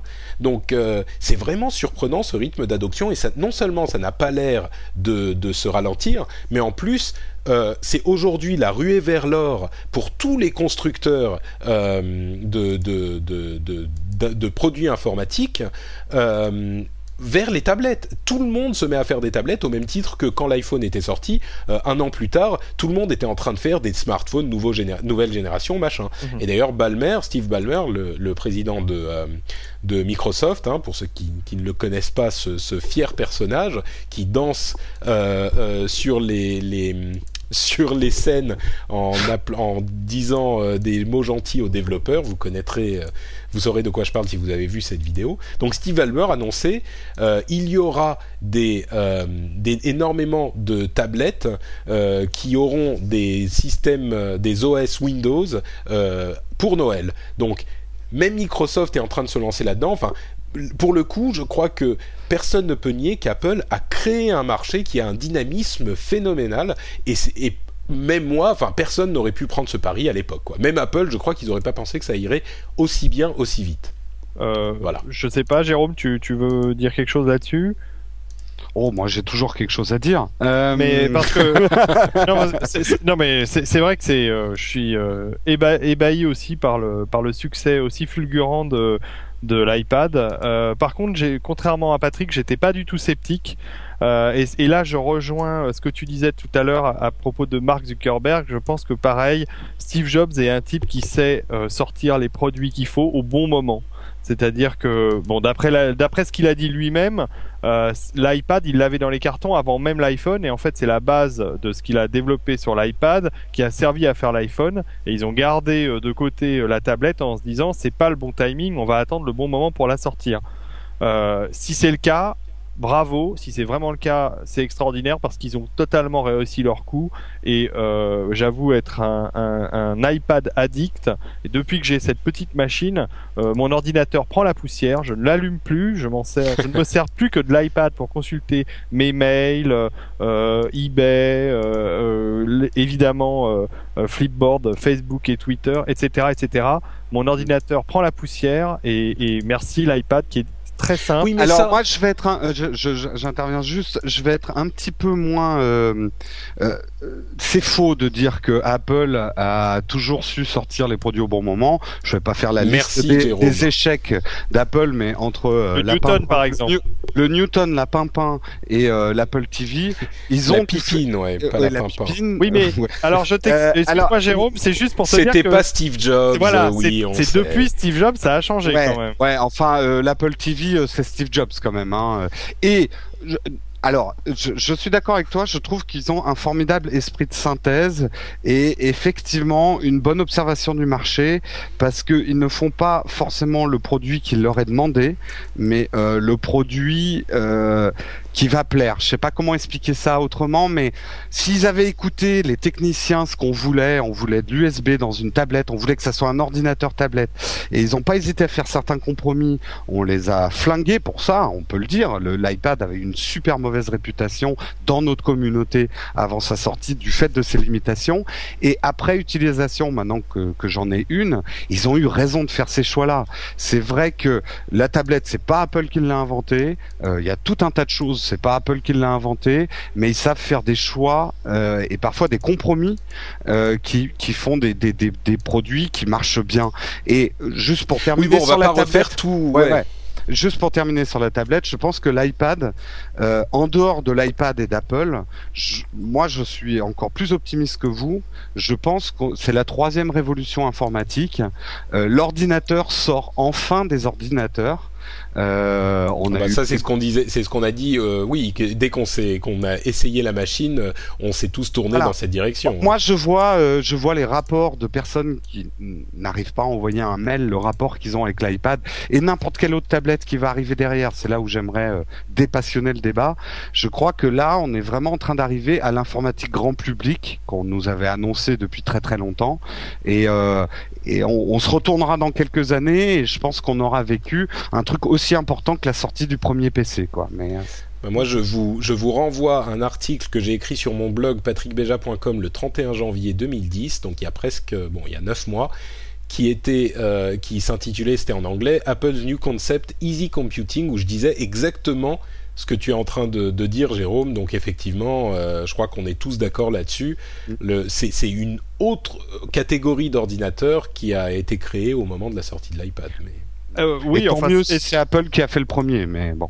Mais euh, est-ce que c'est euh, pas tout simplement l'évolution aussi, comme le disait Steve Jobs, des netbooks qui sont devenus logiquement tablettes Et moi, j'attends vraiment ce que va faire la concurrence. Je sais que Cédric a déjà eu une Galaxy Tab entre les mains et ça a l'air. Ah voilà, bah, tu es un, tu es un chanceux. Tu as pu aller à la dernière Mobli, ce que je n'ai pas. Et voilà. Bah, moi j'y étais et j'ai même pas j'ai même pas mis les mains sur le sur le Galaxy Tab ni sur les Windows Phone 7. bon alors pour pour conclure pardon vas-y. Oui oui non mais c'est pour dire que il euh, y a des produits super excitants qui arrivent. Euh, je veux pas être rabat-joie et dire que c'est pas forcément ceux à, base de Windows ou de ou de produits Microsoft qui m'enthousiasment euh, le plus. Mais par contre tout ce qui tourne autour de Android et et des tablettes euh, même peut-être un peu plus petites 7 pouces voire 5 pouces ça me paraît être des choses vraiment passionnante et vraiment intéressante pour l'avenir. Alors Jérôme, euh, le Galaxy Tab, t'en as pensé quoi? Écoute, j'ai trouvé que c'était un produit euh, vachement intéressant. Euh, pardon, pour, pour ceux qui ne savent pas, le Galaxy Tab, c'est une tablette 7 pouces de, de Samsung qui est sous Android. Je, je, vais être tout à fait objectif, j'avais vraiment de gros doutes sur la dimension, le 7 pouces. Pour moi, c'est une dimension bâtarde, c'est un gros smartphone ou une, une petite tablette. Eh ben, ça m'a plutôt convaincu. Euh, finalement, c'est un format pas mal. J'y vois presque encore un nouveau device en plus de la, du cahier numérique qui est l'iPad. Oh là là, on Euh, n'en finit plus là. Ouais, bah non, mais ça prouve qu'on, je crois que tout le monde va trouver le truc qui lui convient. Je crois que l'iPad ou, ou n'importe quelle tablette, euh, ça a ça de différent d'un ordinateur, c'est que c'est une fois qu'on a trouvé ses usages, et ils sont souvent très personnels, qu'on comprend son intérêt. Et euh, je pense que le problème de taille, ça va vraiment dépendre de ta vie. Euh, je, je donne un exemple sans être euh, euh, sectaire, mais euh, t'es une femme, t'as un sac plus petit, l'iPad c'est un peu trop grand pour euh, pour balader ton cahier numérique, donc tu vas prendre un, un calepin numérique un peu plus petit. Euh, T'es un écolier, t'auras peut-être plus un format grand. Euh, voilà, donc les, les, les, les tailles, ça va être un peu les utilisations. Et la tablette se définit vraiment par rapport aux usages que t'en fais, encore plus que bou- que les ordinateurs ou que les smartphones, je trouve. Donc en gros, ce que tu es en train de dire, c'est que la taille, c'est en fait très important. Ah, la taille, ça compte. Oui, je suis d'accord. D'ailleurs, je peux euh, rajouter une petite remarque sur les écrans 7 pouces. La plupart euh, des, euh, des euh, tablettes euh, qui ont cloné euh, l'iPad depuis le début de l'année euh, chez nos amis chinois, euh, que l'on peut retrouver sur des sites comme DHgate ou euh, euh, Light in the Box, ce genre de choses, sont des écrans de 7 pouces. Alors, ils n'ont pas le hardware de la Galaxy Tab parce que, alors c'est assez marrant parce que chez les Chinois, les, euh, machines euh, clonées sont toutes basées à peu près sur le même hardware, mais il y a quand même euh, des certaines tablettes. Alors il faut faire bien attention, mais aux alentours de 150 euros, il y a certaines tablettes 7 pouces qui tournent sous Android 2.1, pas 2.2, et euh, c'est déjà pas mal évolué, quoi. Donc euh, ça peut Ah. être, ça peut être amusant. Moi, je, je suis toujours tenté. J'aimerais bien en commander. Alors à un moment, j'avais commandé quelques petits euh, euh, lecteurs multimédia en Chine et j'avais été assez déçu, euh, surtout de la. Bah, pas tellement. Non, non, non. je te crois pas. Alors là, vraiment. Attends, euh, pas tellement du hardware, qui sont souvent des très chouettes petites machines. C'est Ouais. le software qui pose problème. C'est-à-dire Mm. que le soft qui est bah, programmé. C'est-à-dire que le, le mandarin, c'est difficile à lire. quoi. Ouais, non seulement euh, ça, mais en plus euh, les interfaces sont, sont un peu euh, laborieuses, elles sont pas très bien programmées. Mais honnêtement, euh, il y a des hardware chez Ramos par exemple euh, qui sont impressionnants de qualité et de finition.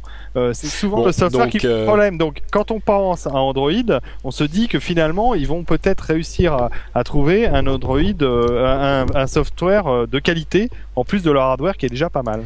Donc vous l'avez entendu, hein, euh, David vous recommande chaudement d'acheter euh, un clone d'iPad sur un euh, sur un site taïwanais euh, et vous ne serez pas déçus. euh, vous pouvez lui écrire si vous avez quelque chose à. Quand, quand, quand j'étais à. Bangkok, je suis allé dans le supermarché de la contrefaçon. Alors c'était plein de d'i- d'iPad euh, ou Ouais. des, des, des contrefaçons. Et alors c'était marrant, tu les allumais, t'avais une interface en cristaux liquides, genre Donkey Kong dans les années 80, avec le design qui était pareil autour. C'était assez drôle. Bon, vous savez ce qui va nous amener euh, dans le, ce qui va nous ramener dans les années 80, mais dans le futur qu'on avait dans les années 80. Bah Vous savez pas Bah, C'est les voitures qui se conduisent toutes seules. exactement. Puisque David voulait nous parler de cette euh, réalité, en fait, dont on a entendu parler il y a quelques jours à peine. Oui, il y a eu euh, une annonce ce week-end. euh, en effet, ça a défrayé un peu la chronique Internet. C'est l'annonce qu'a faite Google de leur projet de créer une voiture entièrement automatisée au niveau de la conduite. Et ça, je dois dire que, enfin, ça m'a non seulement interpellé, mais quand on lit l'article, les articles qui ont été faits euh, euh, sur ce- sur cette expérience, ils en sont déjà assez loin puisqu'ils ont fait rouler euh, un certain nombre de voitures pour Street View c'est-à-dire euh, enfin arpentant les routes de Street View et ils ont fait plus de 225 000 km en voiture entièrement automatisée. Alors les voitures n'étaient pas sans conducteur, il y avait quelqu'un dedans pour faire style euh, je fais semblant de conduire, je pense, mais les voitures conduisaient toutes seules. En fait, selon la loi euh, américaine, il y avait dans le véhicule euh, les aides à la conduite sont autorisées du moment où il y a un conducteur qui peut euh, interrompre l'aide à la conduite entre guillemets en appuyant sur le frein ou en changeant de direction, etc. Donc la voiture était entièrement automatisée, sauf si le conducteur appuyait sur le frein. Mais, Exactement. mais donc c'était une vraie voiture automatisée, quoi. Totalement. Alors là où euh, bon, alors euh, c'est pas une vraie nouveauté. Hein. On sait faire rouler des voitures euh, euh, de manière autonome depuis déjà un certain nombre d'années, avec euh, des radars, euh, des systèmes de navigation embarqués. En combinant plusieurs technologies, on savait faire rouler des voitures toutes seules. Ce qui est très intéressant dans le cas de Google, c'est que là, on a une multinationale qui est extrêmement puissante, qui s'intéresse à ce projet, et on sait très bien comment ça se passe en, matière de technologie. On est en train de le vivre en ce moment même avec la 3D. Quand un consortium, quand un certain nombre de, de, de gros opérateurs dans, dans le domaine des technologies a décidé de vous vendre un nouveau produit, rien ne les arrête. On se souvient, il y a donc maintenant, on va dire 15 ans, enfin 13 ans, quand on a voulu nous imposer le téléphone portable euh, au travers de, bah de, de ce qu'on a aujourd'hui, euh, ça a été très vite. Hein, L'installation des réseaux de téléphone euh, de GSM, ça s'est fait en un an, un an et demi, et tout a été en place. Et on nous a vendu euh, des abonnements, des téléphones. Au début, c'était des gros. euh, moi, j'ai eu mon premier Bouygues avec la batterie euh, qui faisait 2 kilos. Euh, aujourd'hui, j'ai un iPhone. Voilà. Donc en 10 ans. Euh, on nous a tous convertis au téléphone portable. Aujourd'hui, euh, vous allez acheter un nouvel écran, un nouvel écran de télévision. À peu près euh, 50% de l'offre qui, qui sort aujourd'hui en magasin va permettre de, de s'adapter à la 3D. Et on va vous vendre de la 3D. Et franchement, si vous Donc avez ce que tu dis, c'est que l'année prochaine, c'est les voitures qui se conduisent alors, toutes seules, c'est ça? J'attends le moment où euh, justement les entrepreneurs vont se mettre d'accord et un opérateur comme Google, c'est quand même pas anodin, quoi. C'est une des plus grosses euh, entreprises dans le monde. Euh, vont, vont décider de nous le vendre réellement. Et aujourd'hui, ils ont la technologie. Quand est-ce que ça va arriver? Et moi, franchement, je sais pas ce qu'en pense Jérôme, mais je suis pour à 100%, quoi. Moi, je vais la faire rapide. Je déteste conduire, donc la voiture qui me conduit tout seul, c'est un rêve, même si je préférerais un chauffeur parce que c'est plus classe. Mais euh, et l'autre truc, c'est que par contre, quand je vois les erreurs de 15 mètres que fait Google Maps sur mon iPhone, j'aurais un peu peur d'une voiture qui se dirige avec. Alors, que euh, ce que, que je j'ai entendu. du nombre de fois que je suis sorti du virage en voiture quand je faisais le copilote avec Google Maps, ça fait un peu peur quand même. Alors, ce, que je- ce qui s'est y- passé, il y a eu un accident apparemment. Euh, c'est en fait euh, la voiture de Google qui était arrêtée à un feu rouge et une autre voiture lui est rentrée dedans. Donc, c'est pas dû à la, au, au pilotage automatique. Ouais. Et il y a eu aussi un moment, ils ont dû freiner parce que le, Ça y a avait fait un, ding. un- C'est un jeu de mots. à un moment, ils ont dû freiner parce qu'il y a un vélo, euh, un, un conducteur à vélo qui a qui a grillé un feu rouge, donc euh, la voiture l'a pas repéré, etc. Mais le, le, le consensus en fait, c'est que ce type de système n'est pas encore complètement euh, euh, au point, encore que euh, avec les démonstrations de Google, les, les- la technologie elle semble avoir fait un bond en avant en deux jours.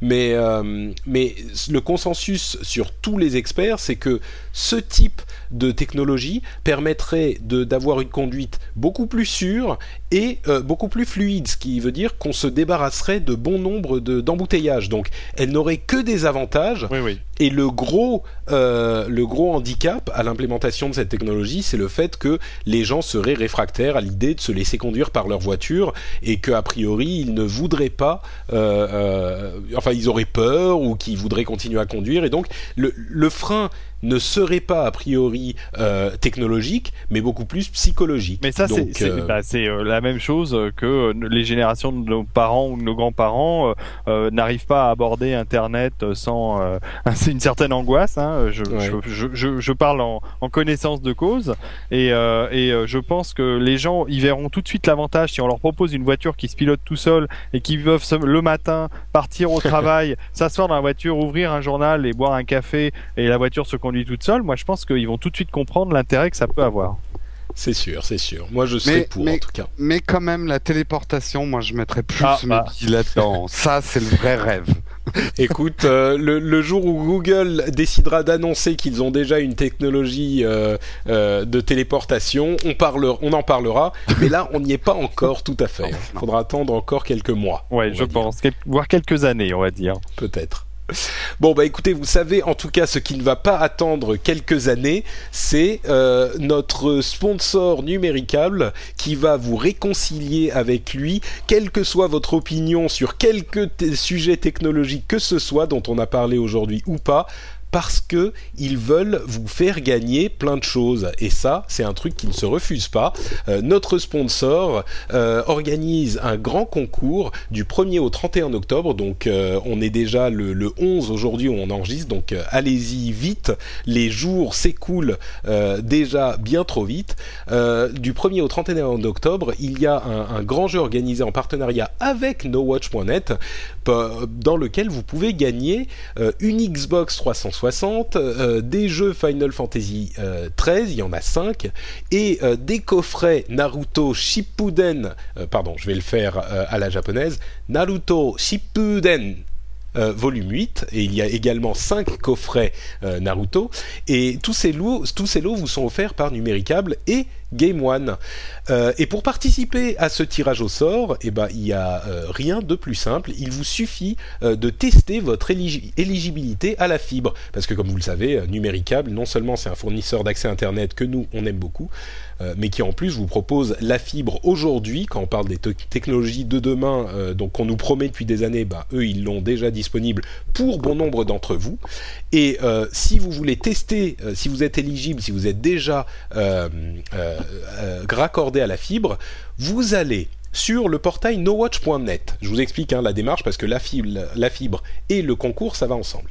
Vous allez sur le portail euh, nowatch.net ou nowatch.tv et il y a là une euh, bannière numéricable. Vous cliquez dessus, vous arrivez sur la page du concours. Sur cette page, il y a un lien euh, vers le site qui vous permet de tester votre éligibilité. Donc vous rentrez votre adresse, tout ça, vous allez voir si vous êtes éligible à la fibre euh, ou pas et vous revenez ensuite sur la page du concours. Et là vous allez entrer euh, le fait que vous soyez éligible à la fibre, euh, à la fibre ou pas et votre adresse email. Et euh, on tirera les gagnants au sort à la fin du mois. Et ils seront prévenus par email et on citera leur nom dans l'émission. Et chose importante à préciser le fait que vous soyez éligible à la fibre ou pas ne change pas votre possibilité de participer au concours. Donc c'est très simple vous rentrez euh, votre adresse email vous dites si vous êtes éligible ou pas et euh, vous êtes entré dans le concours pour euh, gagner tous ces euh, merveilleux lots et donc, euh, non seulement c'est un moyen pour gagner ces merveilleux cadeaux, mais c'est aussi l'occasion de découvrir les offres numéricables, parce que oui, c'est quand même euh, aussi le but, c'est de vous faire découvrir ces offres. Et bon, euh, je fais le malin, je rigole euh, et je vous explique comme numéricable, c'est nos amis et c'est notre sponsor, mais il y a quand même une offre vraiment intéressante derrière, c'est la NC Box Power, dont on vous a euh, déjà parlé plusieurs fois dans l'émission, avec euh, le meilleur d'internet, la- avec la fibre donc qui vous propose une connexion à 100 mégas, euh, la télé et la téléphonie, euh, tout ça à 29,90€ par mois euh, au lieu de 39,90€ pour les quatre premiers mois. Et les frais d'ouverture vous sont offerts aussi, ce qui vous fait une économie potentielle de 150 euros, euh, ce qui n'est pas rien. Donc non seulement ils vous offrent des cadeaux, mais en plus ils vous font économiser de l'argent. Moi je dis, au moins ça se tente quoi. Ouais. Il n'y a pas de raison de se le refuser. Moi, je vais quitter Free, je pense. Xavier Duel, si tu m'entends. N'oubliez pas de passer toujours par le portail nowatch.tv avant d'aller chez Numéricable, parce que nous, ça nous rend service aussi, comme ça, euh, voilà. Bah oui, ils savent que, Vous ils savent soutenez que un vous peu, êtes passé par Voilà, chez nous. vous quoi. savez, ils savent que vous êtes passé par chez nous, et si vous voulez supporter un petit peu euh, No Watch, euh, faites ça donc. Su- supporter No Watch, c'est l'anglicisme terrible quoi. Si vous Oui, voulez soutenir No Watch, parce que vous supportez déjà No Watch suffisamment Ils ont longtemps. déjà du mal à nous supporter. L'audience doit supporter. Désolé, Voilà, je suis un petit peu fatigué. C'est pas grave, euh, on, on- on te comprend Jérôme, tu as dû me supporter pendant l'enregistrement d'Upload il y a Ah à non, peine une c'est heure. toujours un donc, euh, plaisir, Patrick. Tu le sais, un plaisir. Tu es sans trop cesse gentil. renouvelé.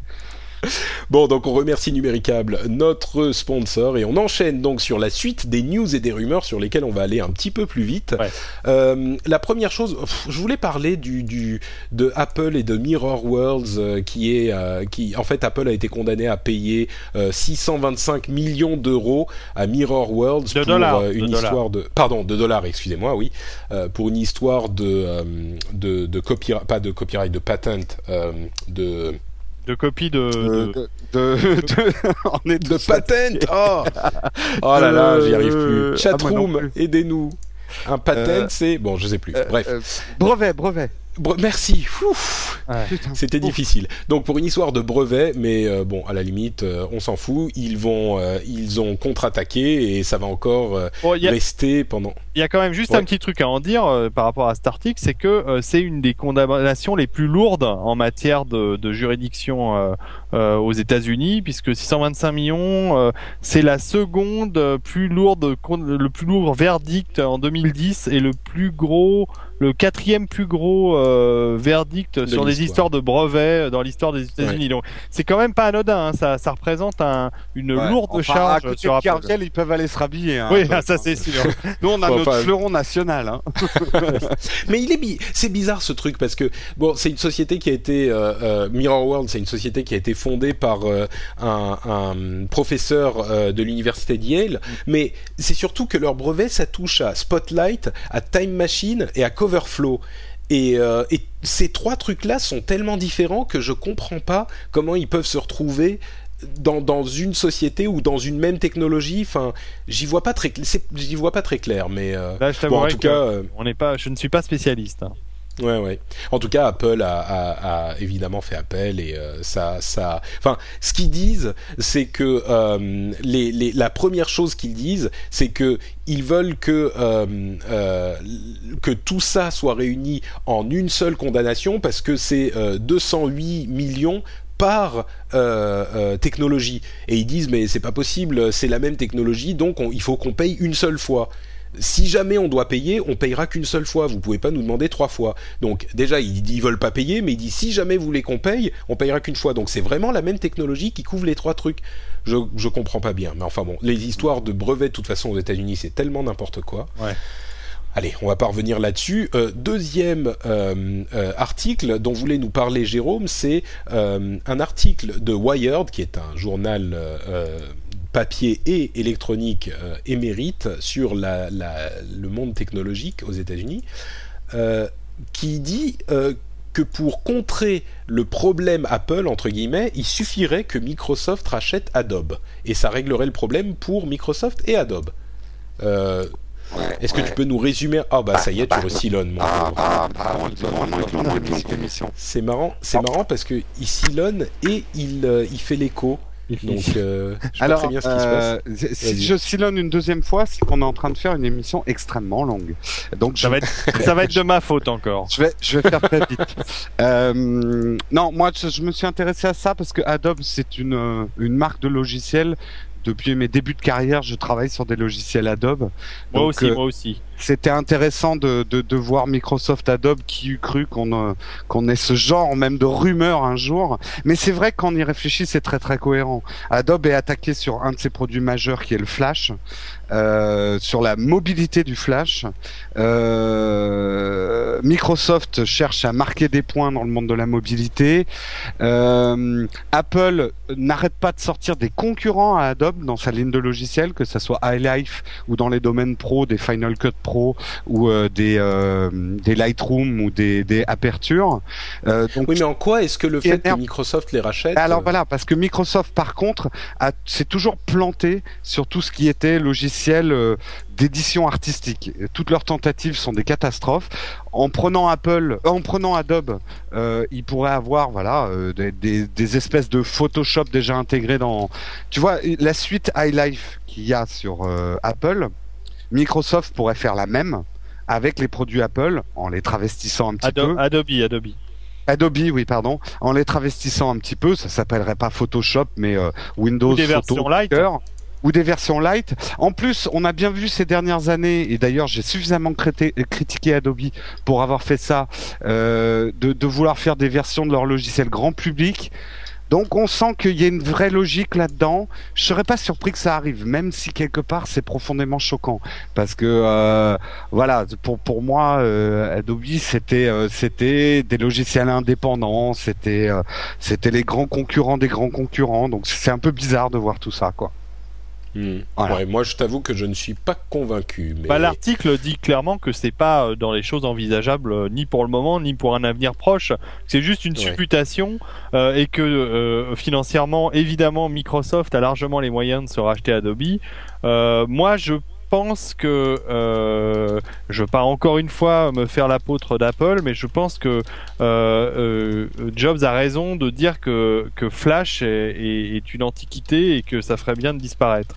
Maintenant, euh, je vais me faire hurler dessus par les développeurs Flash qui sont dans la chatroom, qui vont me Oui, détester. j'ai eu mon j'ai eu mon lot de de- d'engueulades aussi quand j'ai tenu ce discours, mais Mais bon, mais le problème c'est que Flash, euh, ça n'arrive à fonctionner correctement que sur des bécanes qui tournent bien. Euh, en, en mobilité pour l'instant et même la Galaxy Tab euh, qui a l'air d'être une, une une tablette surboostée, c'est pas encore ça. Alors bon. Ouais, oui, mais oui, mais bon, ne, ne, nous écartons pas trop de, de la question qui est est-ce que ça aiderait Microsoft et Adobe de se de, de, de, faire, enfin, de travailler ensemble? moi, je suis pas moi, je convaincu. Moi, je suis pas convaincu que ça les aide vraiment. Ouais, attends, comme le dit la chatroom, bon, ils ont Silverlight euh, Microsoft, ils ont du mal. Euh, une fusion euh, Silverlight Flash pour s'apporter des trucs et essayer de concurrencer finalement ce qui se passe avec l'HTML5, j'en sais rien, je, je, fais de la broderie là. Ouais, moi je crois que euh, moi je crois que cet article c'est une sorte de de, de, de pierre lancée dans l'eau au milieu de l'océan qui ne veut pas dire grand chose. Enfin, bon, je l'ai pas lu et, et, et Wired, euh, c'est pas des imbéciles, donc. Euh, ouais, mais c'est les spécialistes de ce genre d'article, euh, euh, justement, comme tu dis, à lancer un pavé dans la marde, mais bon, c'est le, c'est la marde de Wired, quoi. Donc ils sont un peu dans leur dans leur chapelle et dans leur spéculation qui ont ah, pas réellement. leur fond de commerce, ouais. Ouais, c'est leur fond de commerce, ouais. Bon, bref, euh, Jérôme, tu fais pas recette avec ton article. Non, non, mais, on verra, on verra. C'est intéressant de, de, de, voir comment. Moi, ce qui m'a intéressé surtout, c'est de, de voir comment évoluent finalement ces marques qu'on croyait à la fois indétrônables et immuables, de voir à quel point rien dans le domaine des technologies n'est jamais acquis. Et c'est pas parce qu'il y a des marques dominantes à des moments que ça changera pas demain. Et c'est fascinant de voir ça, quoi. C'est certain. Et d'ailleurs, à propos de marques euh, qui changent et qui évoluent, euh, dernière nouvelle du jour, c'est euh, un gros changement chez Twitter, euh, qui est le, changement de leur président. En fait, leur, euh, leur président jusqu'à euh, il y a quelques jours, c'était, ou je ne sais pas si le changement s'est opéré, mais en tout cas Evan Williams, le fameux Eve, qui a, qui a mené Twitter depuis le début, a annoncé qu'il allait euh, prendre un petit peu de, faire un pas en arrière et laisser la présidence de la société à à un autre euh, président qui serait lui euh, complètement spécialisé dans la gestion de grosses grosses entreprises, Dick euh, Costolo, qui a travaillé chez Accenture, enfin, il était chez Feedburner avant que Google ne les, achète. Bref, c'est un, type qui a l'habitude de bosser pour des grosses sociétés. Bon, Feedburner, c'était pas forcément énorme, mais Accenture, c'est pas minuscule. Euh, en gros, c'est un vrai, euh, euh, une vraie preuve de maturité chez Google et surtout un, à mon sens, chez, Twitter. Chez Twitter, Excusez-moi, oui, chez Twitter évidemment.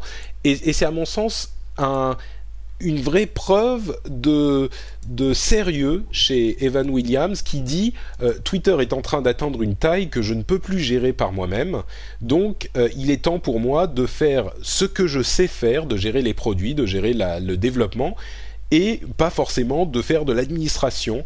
Et euh, je trouve ça assez courageux et assez réaliste.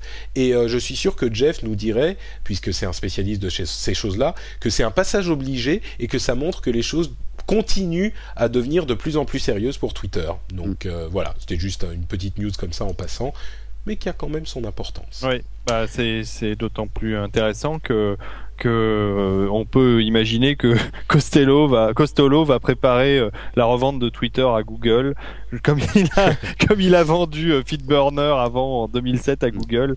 Non mais je crois que c'est entériné parce que Evan Williams a tweeté le fait qu'il qu'il cédait la place justement à, à Costello donc ça doit être déjà actif hein, mais je, je pense qu'ils font la même mutation que Google a fait, euh, je sais pas en quelle date, mais euh, voilà, quand ils ont les, les, les, fondateurs, ceux qui ont créé le produit Google, ont vu que pour faire du business, euh, ouais, euh, pour faire du business, à un moment, il faut quelqu'un qui se concentre là-dessus pour qu'eux puissent se concentrer sur le produit.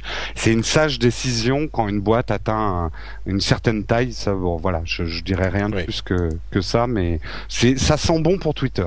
Ouais, c'est vrai.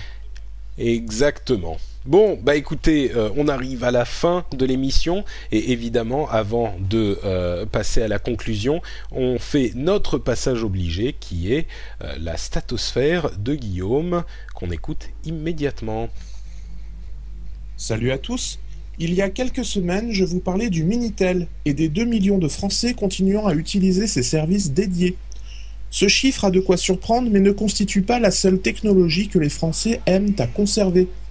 Figurez-vous qu'en 2010, nous sommes encore 1% de Français à utiliser des appareils photo argentiques, tandis que nous sommes 84% à faire tirer nos photos sur papier. Parlons des téléviseurs. Encore 1,3 million de téléviseurs à tube cathodique se vendaient durant l'année 2007. La législation aidant, il ne s'en vendait plus que 7 fois moins en 2008. Depuis, heureusement, il n'est plus commercialisé. Ce sont désormais 5 millions de téléviseurs LCD et 600 000 écrans plasma qui trouvent acquéreurs tous les ans.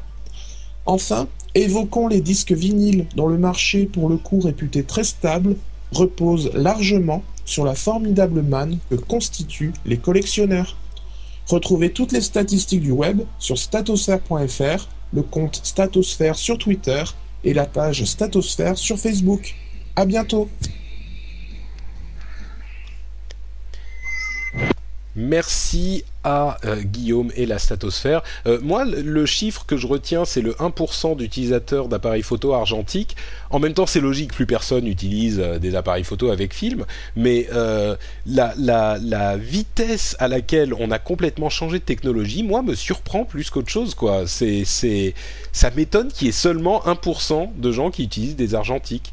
Je sais pas, moi j'imagine bien les papis et les mamies qui seraient nombreux à encore utiliser leur petit machin avec film. Bah, Enfin, peut-être que Surtout, enfin, moi qui m'intéresse un peu à l'histoire en, en amateur, tu t'aperçois qu'on est en train de vivre des accélérations de l'histoire, euh, notamment de, de l'adoption des technologies. Quand tu regardes l'adoption de la voiture, du téléphone, etc., ça a pris beaucoup plus de temps. Et nous, on change tous les cinq ans maintenant de, de technologie, Ouais. mais fondamentalement. Donc, euh, je sais pas comment l'histoire nous verra plus tard, mais on vit dans une, une époque assez incroyable quand même. nous vivons une époque formidable. Oui. Bon, et, et j'adore Super Carotte qui dit 3615 French Spin. 3615 No Watch même. Mm, mm. Euh, à propos de technologies formidables, certains pourraient penser que iTunes n'est pas une technologie formidable, mais ce qu'il y a d'intéressant, c'est que ça permet aux gens de découvrir les podcasts. Et vous savez quoi? Si vous voulez aider euh, vos amis ou des gens que vous ne connaissez pas même à découvrir les podcasts que vous aimez, les podcasts de No Watch, vous pouvez aller sur iTunes et laisser un commentaire. Vous l'avez pas vu venir celle-là. hein. Euh, vous pouvez laisser un commentaire comme l'a fait Moutaille qui dit, euh, qui nous laisse un commentaire avec 5 étoiles. Il nous dit Nouvel auditeur depuis aujourd'hui, je vous félicite pour ce super podcast. La technologie décortiquée sous tous les angles, la diversité des thèmes, vraiment génial. Mais, ayant commencé par l'émission du 22 juin, j'ai été choqué, lol, par votre comparaison du créateur de Facebook à Pierre et Marie Curie ou Pasteur. Il y a des limites quand même. Euh, en tout cas, 5 étoiles sans aucun regret. Continuez comme ça. Merci vraiment, Moutaille. Merci beaucoup. Euh, J'avoue que je sais plus du tout ce qui s'est passé le 22 juin, mais je sais pas ce qu'on avait bu pour comparer Mark Zuckerberg à Pierre et Marie Curie. Franchement, il y a des fois, c'est la preuve ultime qu'il faut pas écouter tout ce qu'on dit parce qu'il y a des fois, on en sort des grosses quand même. Mm. Faudrait que je réécoute pour voir dans quel contexte on disait ça, mais C'est euh, peut-être sur la oui, radioactivité, non C'est parce qu'il il irradie son, son... Voilà, il irradie. Exactement. voilà, bon, donc en tout cas, merci Boutaille. Si comme lui, vous voulez nous laisser un commentaire, n'hésitez pas à aller sur euh, iTunes, vous cherchez le rendez-vous tech et vous mettez un petit commentaire dessus. Ça prend deux minutes et ça fait plaisir. Ça fait plaisir. Euh, exactement. Euh, et si on veut, si vous voulez écouter encore plus de ce qu'ont à dire David et Jérôme, où faut-il aller sur Internet? Oh. Euh, On commence par David, qui est notre tout jeune invité podcastien. Alors, euh, moi, on me retrouve euh, sur le Quadratour, le podcast des Papy Geeks euh, qui vous parle des vieux trucs de l'informatique qui n'existent plus. Euh, on trouve ça sur quadratour.net ou sur iTunes, on tape Quadratour et voilà. Et sinon, on me retrouve sur Twitter, euh, arrobas, euh, David Brage, je me souviens même plus de mon Twitter. Euh, voilà, où je suis euh, le plus actif possible. J'avoue qu'en ce moment c'est très difficile puisque nous déménageons nos locaux et donc depuis euh, trois jours nous n'avons plus d'internet. Ils ont coupé les serveurs et là je suis malheureux comme la pierre. Et l'iPhone ne me rend- ne, ne- ne remplace pas mes pulsions de Twitter. Donc euh, voilà. Donc vous pouvez nous retrouver sur le Quadratour et sur Twitter euh, David Brage. Merci David. Jérôme, quid de ton eh bien, de ta présence Moi, je vais utiliser mon temps de parole pour faire deux publicités. J'aimerais parler d'un podcast que j'anime avec Christophe où on parle de David. C'est le dernier Zapcast qui est sorti. Si vous ne l'avez pas vu, allez le voir parce que justement, il est génial. Et voilà, David est un mec génial et vous en aurez la confirmation parce que vous verrez, il n'a pas parlé de la Fantasy TV, mais euh, David a suivi un rêve jusqu'au cauchemar. non, non, je, tiens à rassurer tout le monde, le troisième épisode arrivera très bientôt. C'est l'arlésienne, mais euh, mais il va arriver, il va arriver. C'était super intéressant euh, de nous présenter. Il y a, y, a, y a la technique que tu as mis derrière et moi j'ai pris grand plaisir à faire cette interview. Donc allez voir le dernier Zapcast et une toute petite pub pour le journal de tournage de Signature, qui est un, nouveau format de podcast que No Watch lance. Donc c'est des documentaires. Là c'est le numéro 2 et vous allez pouvoir suivre toute l'équipe de Hervé Admar, le réalisateur de Pigalle et des Oubliés, dans sa nouvelle série Signature à la Réunion. Et franchement, je dis pas ça parce que c'est nous, mais c'est hyper intéressant parce que voilà, du podcast documentaire, nouveau format, euh, expérience qu'on fait. Dites-nous si vous aimez ou pas.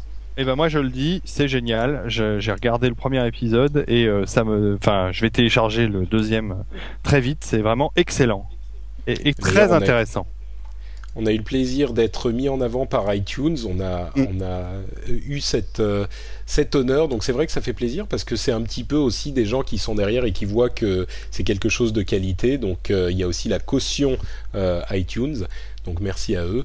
Euh, et donc effectivement, c'est sur euh, nowatch.tv ça aussi, et c'est euh, un projet original et intéressant pour une équipe de, de podcasteurs. Et c'est mérité. Il faut rappeler les gens, je le dis, ne rougissez pas, mais tout votre travail, toi, Jérôme et Patrick, est extraordinaire. Vous faites ça bénévolement, vous faites ça pour le plaisir des auditeurs. Non, non, tu rigoles, si vous avez... pas bénévole, on est dans des piscines d'argent actuellement.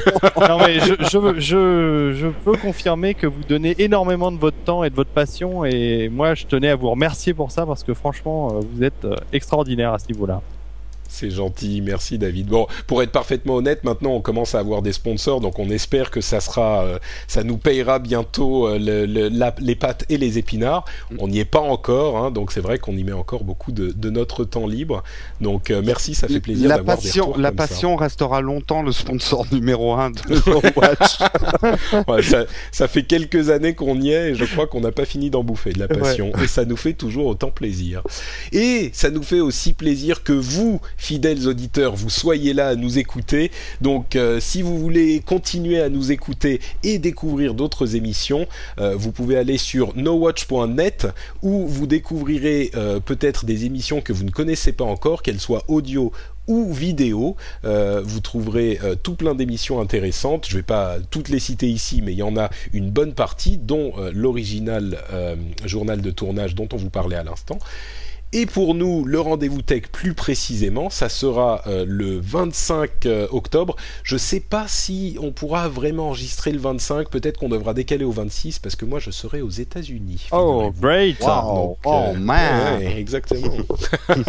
Donc on verra. En tout cas, ça sera à peu près dans deux semaines. On sera de retour et on vous retrouvera avec très grand plaisir. Et d'ici là, on vous fait de grands bisous et on vous dit à très bientôt. Ciao, ciao! Salut tout le monde. Ciao la chatroom.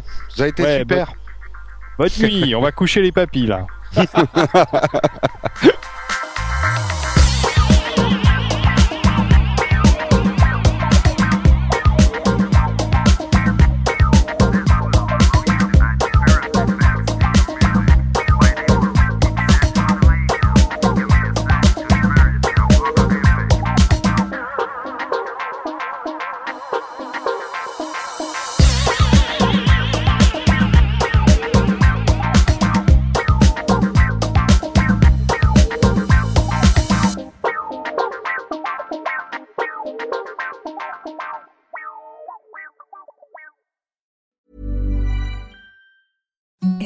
Imagine the softest sheets you've ever felt. Now imagine them getting even softer over time. That's what you'll feel with Bowl and Branch's organic cotton sheets. In a recent customer survey, 96% replied that Bowl and Branch sheets get softer with every wash. Start getting your best night's sleep in these sheets that get softer and softer for years to come. Try their sheets with a 30-night guarantee. Plus, get 15% off your first order at bowlandbranch.com. Code BUTTERY. Exclusions apply. See site for details. Hi, I'm Daniel, founder of Pretty Litter. Cats and cat owners deserve better than any old fashioned litter. That's why I teamed up with scientists and veterinarians to create Pretty Litter. Its innovative crystal formula has superior odor control and weighs up to 80% less than clay litter. Pretty Litter even monitors health by changing colors to help detect early signs of potential illness. It's the world's smartest kitty litter. Go to prettylitter.com and use code ACAST for 20% off your first order and a free cat toy. Terms and conditions apply. See site for details.